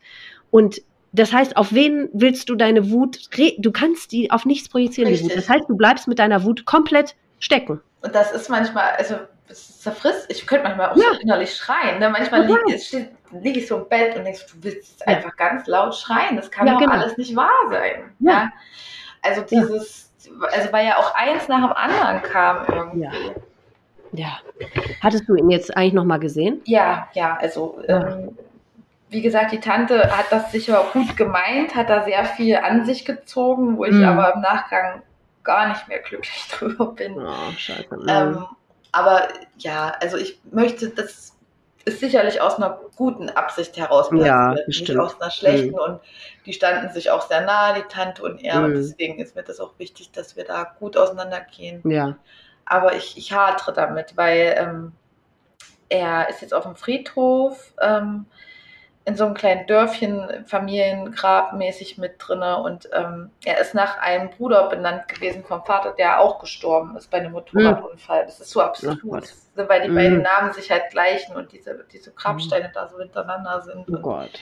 Mhm. Und er hätte das halt auch nie gewollt. Er hat immer gesagt, er will verstreut werden oder in so einen ja. Friedwald halt rein. Ja. Oh, ja. Und äh, da bin ich aber gar nicht auf die Idee gekommen. Das, das mhm. kam mir dann erst so nach einer Woche. Und da mhm. war ja dann schon, also ich hätte dann auch nicht die Kraft gehabt, gegen die Familie anzukommen. Die haben nee. sich das dann alles mhm. so überlegt und dann mhm. wollte ich da auch kein böses Blut anfangen. Ja. Weil genau das wollte ich ja eben nicht, wie das bei mir ja. war in der nee, Kindheit. Genau. Ne? Das, das, das wollte ja. ich auf keinen Fall. Und ähm, die Tante hat dann aber den Grabstein ohne mich ausgesucht. Und das ist was, wo ich echt dolle dran zu knabbern habe. Mm, das glaube ich. Also ist halt auch mit einem Foto, mm.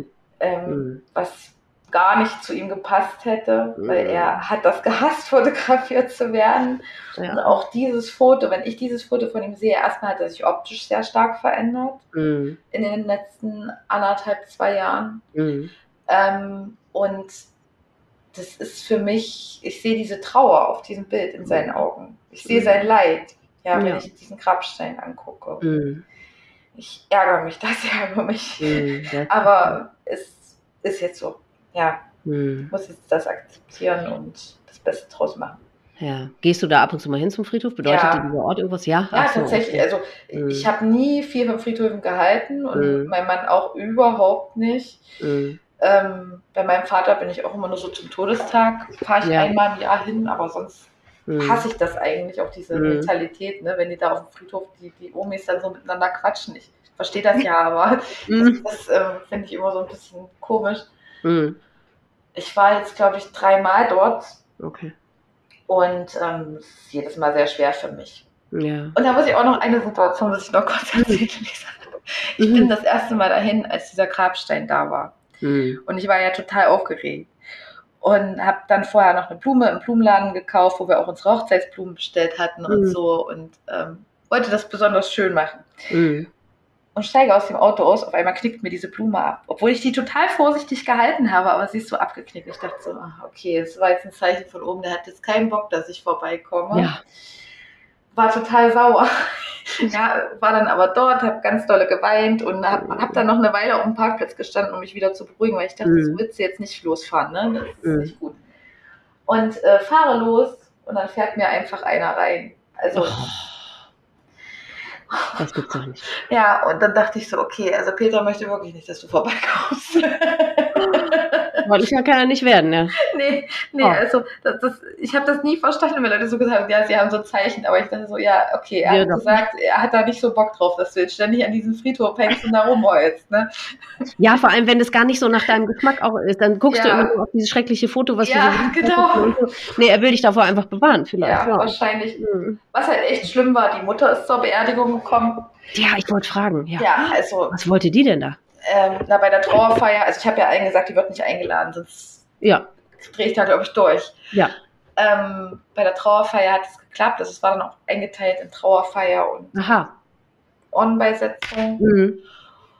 Und zur Trauerfeier war sie nicht da. Die war tatsächlich auch sehr schön. Also die habe ich mhm. dann auch weitestgehend ähm, mhm. von der Musik her organisiert. Die Rede habe ich mhm. ähm, vorgeschrieben, also halt die Eckdaten. Es gab dann eine Rednerin, die die Rede vorgetragen hat leider auch ziemlich durcheinander, aber mhm. naja, gut. Mhm. Ist dann eben so.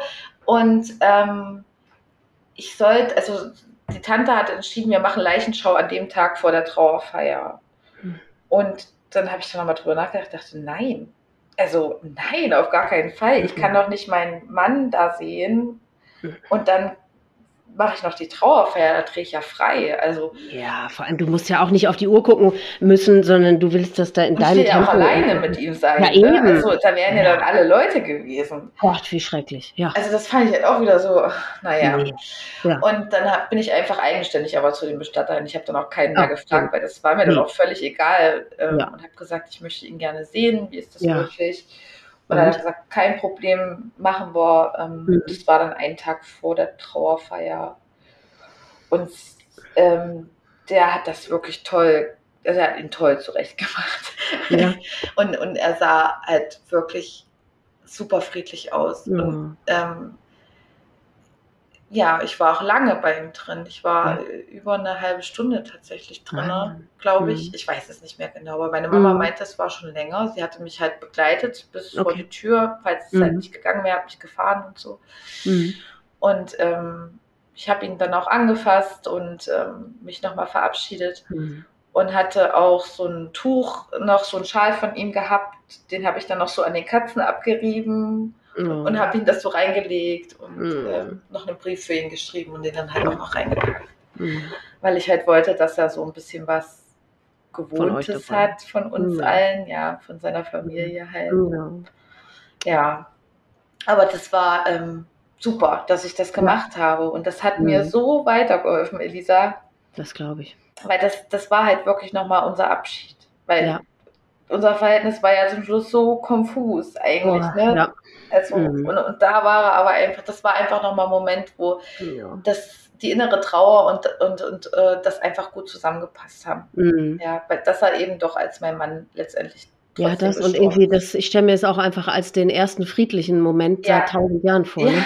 ja genau. Es mhm. war halt auch einfach schön, ja. mit ihm mal wieder so zu sein. Und da habe ich halt auch dran gedacht, wie das halt sonst war, wenn ich ihn beim Schlafen beobachtet habe und gedacht habe, Ja, genau. ist, ist der toll, ist der schön, das ist mein Und vor allem, da, da war er als Ursprungspeter wieder, nicht Ja, ja. vernebelt von dem ganzen anderen Scheiß. Ja. Und der, Mm. Ja, und das, das ähm, hat mir sehr geholfen. Und dann habe ich auch gedacht, Ja. egal was jetzt kommt, du, du hattest deinen Abschied, das ist alles Ja. gut.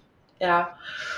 Und die Trauerfeier war wirklich schön. Schön. Also es waren über 60 Leute, glaube ich. Ich weiß es Mhm. gar nicht. Es waren viele Mhm. Leute auf jeden Fall da, auch viele Mhm. alte Freunde. Er war ja sehr isoliert zum Schluss. Mm.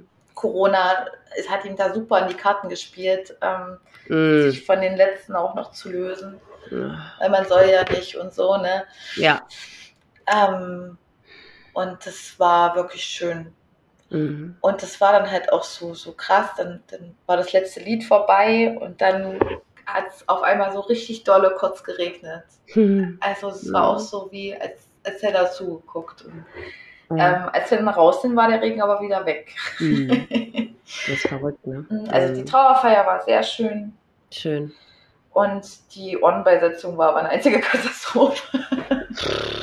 Mutter da auch noch auftaucht. Ja, also es hat halt in Strömen geregnet. Ähm, ich hatte die Musik nicht ausgesucht. Ich weiß nicht, wer diese Musik ausgesucht hat. Keine Ahnung, ob da irgendwas hinter meinem Rücken abgelaufen ist. Mhm.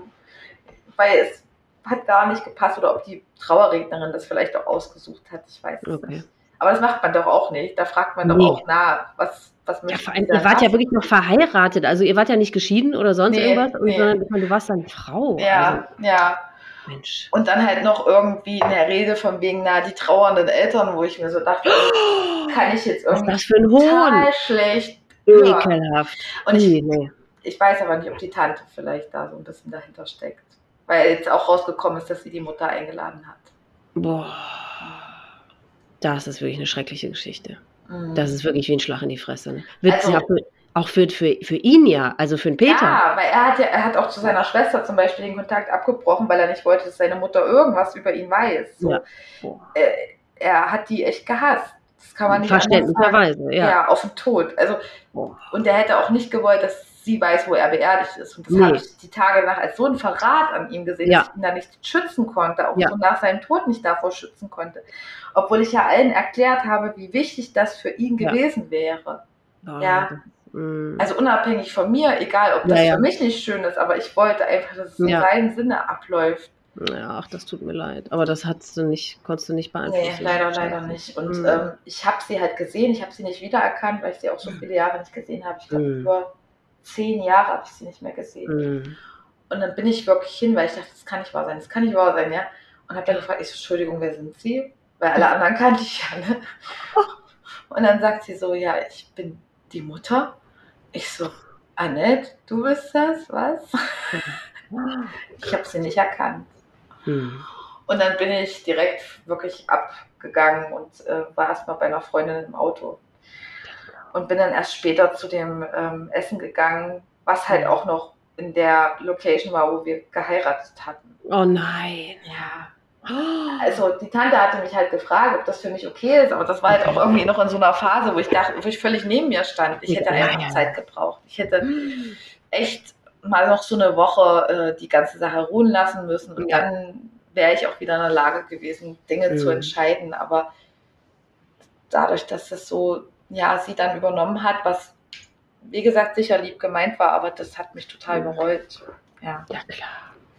Ja. Und da gibt es jetzt halt auch noch so ein bisschen Unstimmigkeiten wegen der Finanzierung. Also das ist natürlich dann auch entsprechend geworden. Mm. Einfach schrecklich, womit man sich dann anschließend auch noch beschäftigen muss. ne? Richtig, ja. Ja. Aber wie geht's dir jetzt heute, vier Monate später? Naja, ich bin ja jetzt in der Selbsthilfegruppe, da war ich gestern erst wieder. Mhm.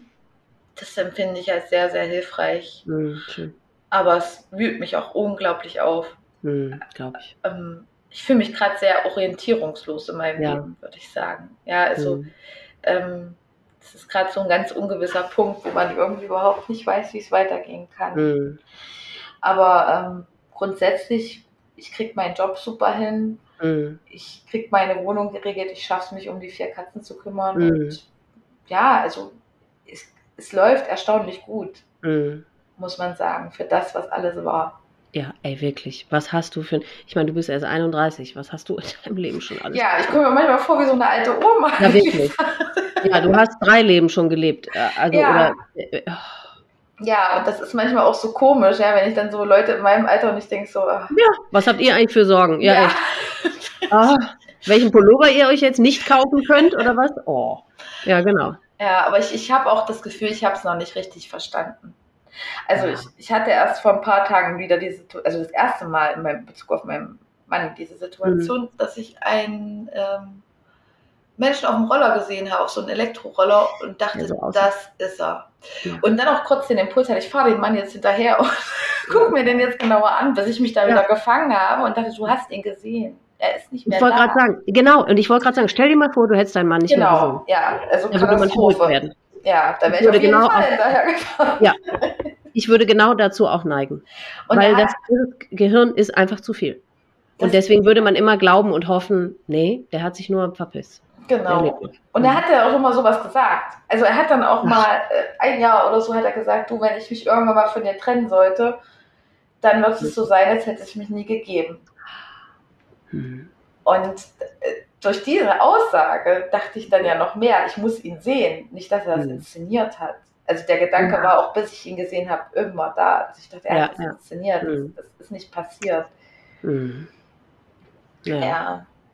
Und es sind halt so komisch gemischte Gefühle. Halt durch die Trennung ähm, mhm. war ich da einerseits ganz gut, hatte ich mich damit arrangiert, dass es jetzt so mhm. ist. Und habe ja, also ich bin ja halt auch so, ich versuche dann auch nach vorne zu gucken. Ja. Das ähm, klappt auch meistens ganz gut mhm. irgendwie. Ja, aber das ist einfach dieser scheiß ähm, Status, den wir jetzt quasi in Anführungszeichen so haben, bis zum Rest, bis zum Ende unseres Lebens wird ja. das auch immer uns wieder einholen. Das, da muss man sich einfach mit abfinden und halt auch nicht darauf hoffen, ja, ja, das wird irgendwann schon besser. Nee, wird's nicht. Aber wenn man das so anerkennt, okay, es ist so und wir überleben es ja, siehst du ja auch, seit du schon ein kleines Kind bist und ja. du wirst auch das überleben. Aber man muss das einfach so hinnehmen, dass es Phasen gibt und Tage gibt und ähm, die, die so scheinen, als würde man es nicht überleben können. Aber man schafft es. Genau. Das, mhm. also das ist echt was, was ich im letzten Jahr gelernt habe. Mhm. Durch diese viele Trauer, die ich ja durch die vielen Dinge erlebt habe. Ähm, ich bin mhm. ja fast schon Profi im Traurigsein, ja, weil ich, weil ich ja weiß, es ist jetzt eine Welle und jetzt wird es kurz ganz schlimm. Und dann wird es aber danach wieder besser und dann geht es mhm. auch wieder. Also ja, ich, genau. ich, weiß schon genau, was auf mich zukommt. Und ja. Mhm. Das ist halt eigentlich traurig, aber andererseits auch macht es es leichter, weil ich das dann halt versuche, so ein bisschen von außen zu betrachten, auch wenn mhm. das natürlich nicht immer gelingt. Ne? Wobei, ich meine, das wirst du wahrscheinlich auch ja beantworten können. Es ist ja doch eine völlig andere Trauer, ob jetzt dein Vater Suizid begeht oder dein Mann, weil du trauerst ja um eine ganz andere äh, Person, so ne? Du hast ja eine ganz ja. andere, das waren ja ganz unterschiedliche ja. Beziehungen, die man gar nicht miteinander vergleichen kann. Deswegen bräuchtest du wahrscheinlich, wenn du dich jetzt ähm, wenn du jetzt Kontakt suchen würdest zu einem äh, oder einer anderen Betroffenen, müsstest du eigentlich zwei die suchen. Eine, die ihren Vater verloren hat und jemand anders, der seinen Mann, äh, der ihren Mann verloren hat. Ne? Ja, Weil ja. das sind ja wirklich völlig unterschiedliche Baustellen. Ne? Richtig. Ich fand die Folge mhm. auch total toll, die du hattest, ich weiß nicht mehr, wie sie hieß. Ähm, die sich auch, also wo die Trennung auch vollzogen war und der Mann hat das sich ja. das Leben genommen. Das, das war ganz toll für mich, das ja. zu hören. Ja, da habe ich mhm. mich äh, mhm nicht ganz so wiedergefunden, aber es war einfach, es waren ja doch Parallelen auch da. Ja, ja, ja, ja, klar. Mhm. Mhm. mhm. Ja, das ist schon sehr unterschiedlich, auf jeden Total. Fall. Mhm. Ja, weil dieser, mh, dieses, wenn Eltern gehen, das macht wirklich in einem als Kind viel. Na, ich habe halt einfach kein Urvertrauen in die Welt. Nee, genau. Ja, Genau. Also ich bin totale Optimistin und ich, Gott sei mhm. Dank, ich glaube, das ja. bleibe ich hoffentlich auch, auch wenn ich im ja. Moment ziemlich verbittert manchmal bin. Ja, das glaube ich. Mhm. Aber ähm, dieses Urvertrauen hat man dann einfach nicht nee, mehr, genau. wenn ein Elternteil geht. Man, man hat Ganz nicht dieses Vertrauen, dass alles gut wird und die Welt ja. gut ist, weil das hat man ja einfach anders erlebt als Kind. So. Ja. Mhm. Und bei deinem Mann hast du ja diese ewig lange Krankheitsgeschichte ganz bewusst ja, ja. mit nicht nur erlebt, sondern durchgemacht mit ja. alles. Ne? Das heißt, du warst, ich meine, so schlimm das auch ist, aber du warst auf irgendeine Art, warst du vorbereitet, ne? Und das Richtig. hast du bei, deinem Vater eben alles ja nicht. Das stimmt. Also mh. deswegen kann man die Sachen wirklich gar nicht miteinander vergleichen und gar nicht in einen Topf irgendwie. Aber es macht mich halt manchmal so betroffen, dass ich trotzdem manchmal dazu tendiere, obwohl das so falsch ist und ich weiß, dass es falsch ist, aber dass ich so denke, warum konnte ich das nicht verhindern, obwohl ich doch das Vorwissen ja. darüber hatte. Nein. Aber ja. unser System gibt es einfach nicht her. Nee, genau. Und ich kenne mich ja bestens aus in dem Bereich. Es gibt ja. einfach keine Möglichkeit, wenn mhm. das so ähm, wie bei ihm passiert. Er hat ja. ja. er war ja bis zum Schluss arbeiten, bis zum letzten Tag. Ja. Er hat ja immer da geguckt nach außen hin, dass alles stimmt. Mhm. Ja, und darin siehst du einfach das, was wir ganz am Anfang jetzt von unserem Gespräch gesagt haben. Du kannst, du, Suizide lassen sich nicht, also nicht per se und nicht jeder Suizid verhindern. Ja. Vielleicht hättest du es irgendwie noch schaffen können, es weiter rauszuzögern oder so. Ja, und ich, ich habe aber, ähm, ich finde diese, diese Bezeichnung von Seelenkrebs, was du immer so sagst, das finde ich ja. wunderschön, weil ja. ich finde, das trifft es so gut. Genau. Und ich versuche mir jetzt immer zu sagen, wer weiß, vielleicht habe ich ihm ja auch Jahre geschenkt. Weißt ja, eben. Du? Also, ich meine, wir haben uns kennengelernt und es hat schon, waren seine Gedanken drin. Und er hat dann noch 16 weitere, auch ja. davon auf jeden schöne Fall Jahre mindestens 14 echt schöne Jahre, ja, äh, ja gelebt. Und ähm, wir waren sehr glücklich miteinander. Ja, siehst du, guck mal, vielleicht war das. Zeit.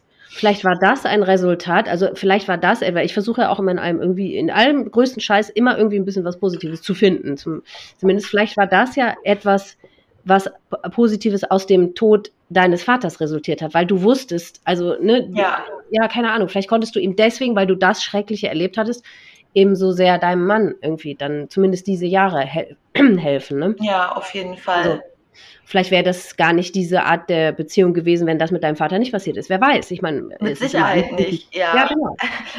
Aber es ärgert mich dann halt so, ja, weil ich halt äh, schon auch Sorge habe, ob ich jemals äh, eine Partnerschaft führen kann, in der es halt keine Probleme gibt. Ne? Ja. Das macht schwer, wenn man da jetzt so vorgeprägt ist einfach. Ja. Ja. Sich immer zu kümmern. Ja. Ja. Ja.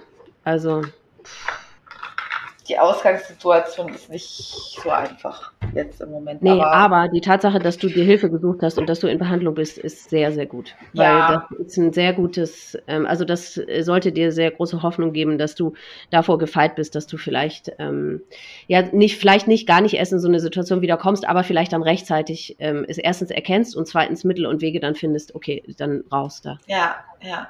Naja, und ich denke halt auch, ähm, ich bin trotzdem halt auch stolz auf mich, dass ich das bis Total. hierher geschafft habe und dass Absolut. ich ähm, ja, also ich bin manchmal selber verwundert, wenn ich es jetzt auch gerade so erzähle, dass das wirklich mir ja. passiert ist. Ja. Und das alles in Masse. Und ich aber trotzdem aufstehe und versuche, das Beste äh, aus meinem Leben herauszuholen. Ja. ja. wirklich. Da kannst du ganz, ganz, ganz, ganz furchtbar stolz auf dich sein, weil das ist mit, mit Sicherheit für fast alle Zuhörer absolut unbegreiflich, wie du überhaupt so reden kannst und wie du so aufgestellt sein kannst. Und ja, da kannst du wirklich sehr, sehr froh und stolz sein, dass du mit dieser Resilienz oder was auch immer, mit dieser Kraft äh, irgendwie gesegnet bist und immer wieder schaffst, die zu finden und zu irgendwo herzunehmen. ja. Ich habe auch eine tolle, ich habe tolle Freunde, ich habe eine tolle mhm. Familie. Also ich, ich habe mhm tolle Katzen. Ja, ja. Also die helfen mir da auch ganz, ganz dolle mhm. durch, durch diese Zeit. Also ich habe trotz aller Schwierigkeiten auch viel, viel Schönes und viel Glück auch in meinem Leben mhm. gehabt. Also ich habe wirklich ja äh, sehr glücklich gelebt bis vor mhm. zwei Jahren ungefähr, ja. Oder mhm. auch zwischendrin ja immer wieder. Es gab ja immer mhm. wieder gute Zeiten und ich dachte aber halt, ne, wo ich das Kind dann noch, ähm, ja. ich dachte, ich habe es geschafft. So, ich hatte mein Häuschen, ich hatte meinen ja. Garten, ich hatte meinen Mann. Es war alles super. Mhm. Und dann kam der tiefe Fall, ne? Ja. Tja, es hat einem auch nie einer gesagt, dass das Leben leicht wird, ne? Nee. Oder beziehungsweise, dass das Leben schwer wird, hat einem aber auch keiner gesagt, ne? Nee, und vor allem, äh, ja, da, ich, ich dachte halt immer so, ja, mein Konto ist voll mit dem, was ich halt als Kind erlebt habe und das muss jetzt reichen für ein Leben. Aber anscheinend doch nicht. Ach Mensch, ja. Und deswegen ist es mir halt auch so wichtig, darüber zu reden, weil ich mir ja. halt ganz dolle wünsche, dass ich vielleicht damit anderen Menschen irgendwie ein bisschen helfen kann. Und das tust du. Allein dich zu hören, dich mit deiner Stimme, mit dieser Wahnsinnsgeschichte, aber zu hören, das so wie es dir auch ging, was du in deiner Einleitungs-E-Mail geschrieben hast, zu hören, es geht anderen genauso und zu hören, okay, die haben es auch überlebt und ja. man schafft es irgendwie und zu hören, man ist nicht alleine und man, man ist nicht verrückt und man das zu hören und deswegen, das wirst du so vielen jetzt gerade bescheren mit deiner Geschichte, dass du sie erzählt hast. Deswegen, boah, jetzt haben wir zweieinhalb Stunden schon. Oh, Wahnsinn. Wahnsinn, ne? Und wir könnten noch viel weiter reden. Aber deswegen würde ich jetzt gerne meine Abschlussfrage stellen, ob du noch irgendeine Botschaft für betroffen oder nicht betroffen da draußen hast, ob es noch was gibt, was du sagen möchtest zum Abschluss. Äh, Abschluss. Ich glaube, es ist halt wichtig, egal was einem im Leben passiert, dass man immer wieder auch an das Gute glaubt und versucht, mhm. sich so ein ganz kleines bisschen Naivität zu behalten. Mhm. Also halt auch immer wieder dran zu glauben, dass auf einen noch was Gutes wartet und dass das Glück noch irgendwo ist für einen. Ja. ja. ja. Und, und man darf ja. auch mal wütend sein. Es darf ja. jedes Gefühl da sein und man darf auch Absolut. jedes Gefühl zulassen. Ja. Aber es geht auch wieder vorüber. Ganz genau. Es, es wird mhm. bestimmt irgendwann wieder gut. Ja. Also das versuche ich mir auch gerade jeden Tag zu sagen. Mhm. Das, das hat bestimmt einen tieferen Sinn, was mir passiert ist. Das muss irgendwo muss da noch ein Ergebnis rauskommen, dass ich später sage, alles klar, dafür war es gut. Ja. Mhm ja, das wünsche ich dir wirklich sehr von Herzen, dass es passiert. Und ich würde, ich, ich, ich bin mir sicher, dass es passiert. Man weiß halt nicht wann. Vielleicht muss noch ein paar Jahre warten, aber irgendwann wird sich der Sinn äh, dir äh, zeigen oder erschließen. Das hoffe ich. Liebe Julia, Mensch, ich, ähm, ich umarme dich ganz fest aus der Ferne und Dankeschön. ich danke dir sehr, dass du deine Geschichte erzählt hast. Und boah, es ist wirklich Wahnsinn, ja. ohne Worte, was du da schon alles mitmachen musst. Es tut mir wirklich von Herzen leid. Aber deswegen wünsche ich dir wirklich das, ähm, nur das Beste für deine weitere Zukunft. Und vielen Dank, dass du deine Geschichte erzählt hast. Vielen lieben Dank, dass ich sie erzählen durfte, Elisa. Das freut mich sehr. Dankeschön. Alles Liebe für dich. Tschüss. Tschüssi. Das war Julias Geschichte. Liebe Julia, ich bin dir so dankbar, dass du uns deine Geschichte erzählt hast. Ich bin so voller Mitgefühl und Anteilnahme für das, was dir in deinem noch nicht wirklich langen Leben schon alles widerfahren ist. Es tut mir so sehr leid, dass du das alles ertragen musstest und immer noch musst. Was soll das für eine Prüfung sein? Oder was soll das alles für einen Sinn haben? Dass du dich das ständig fragst, verstehe ich nur zu gut. Ich wünsche dir wirklich von ganzem Herzen, dass dein Papa, der nach wie vor immer bei dir ist, dir die bestmögliche Wiedergutmachung zuteil werden lässt, auf welche Art und Weise auch immer, damit du vielleicht irgendwann, hoffentlich, eine Art der Kompensation für alles Ertragene erfahren kannst. Du hättest genau das und noch viel mehr verdient. Ich wünsche dir alles erdenklich Gute für deinen weiteren Weg und sende dir dafür all meine Kraft und besten Wünsche. Wenn du auch eine Betroffene oder ein Betroffener von Suizid bist und du deine Geschichte hier erzählen möchtest, dann melde dich gerne bei mir unter mail@selbstwort.com. Du hast die Möglichkeit, dein Erlebtes im Gespräch mit mir zu erzählen oder du kannst es aufschreiben, mir als Text zukommen lassen und ich lese es dann vor. Euch Zuhörern danke ich sehr fürs Zuhören. Ich wünsche euch alles Liebste, Beste und Schönste. Passt gut auf euch auf und bleibt vor allem gesund. Bis zum nächsten Mal.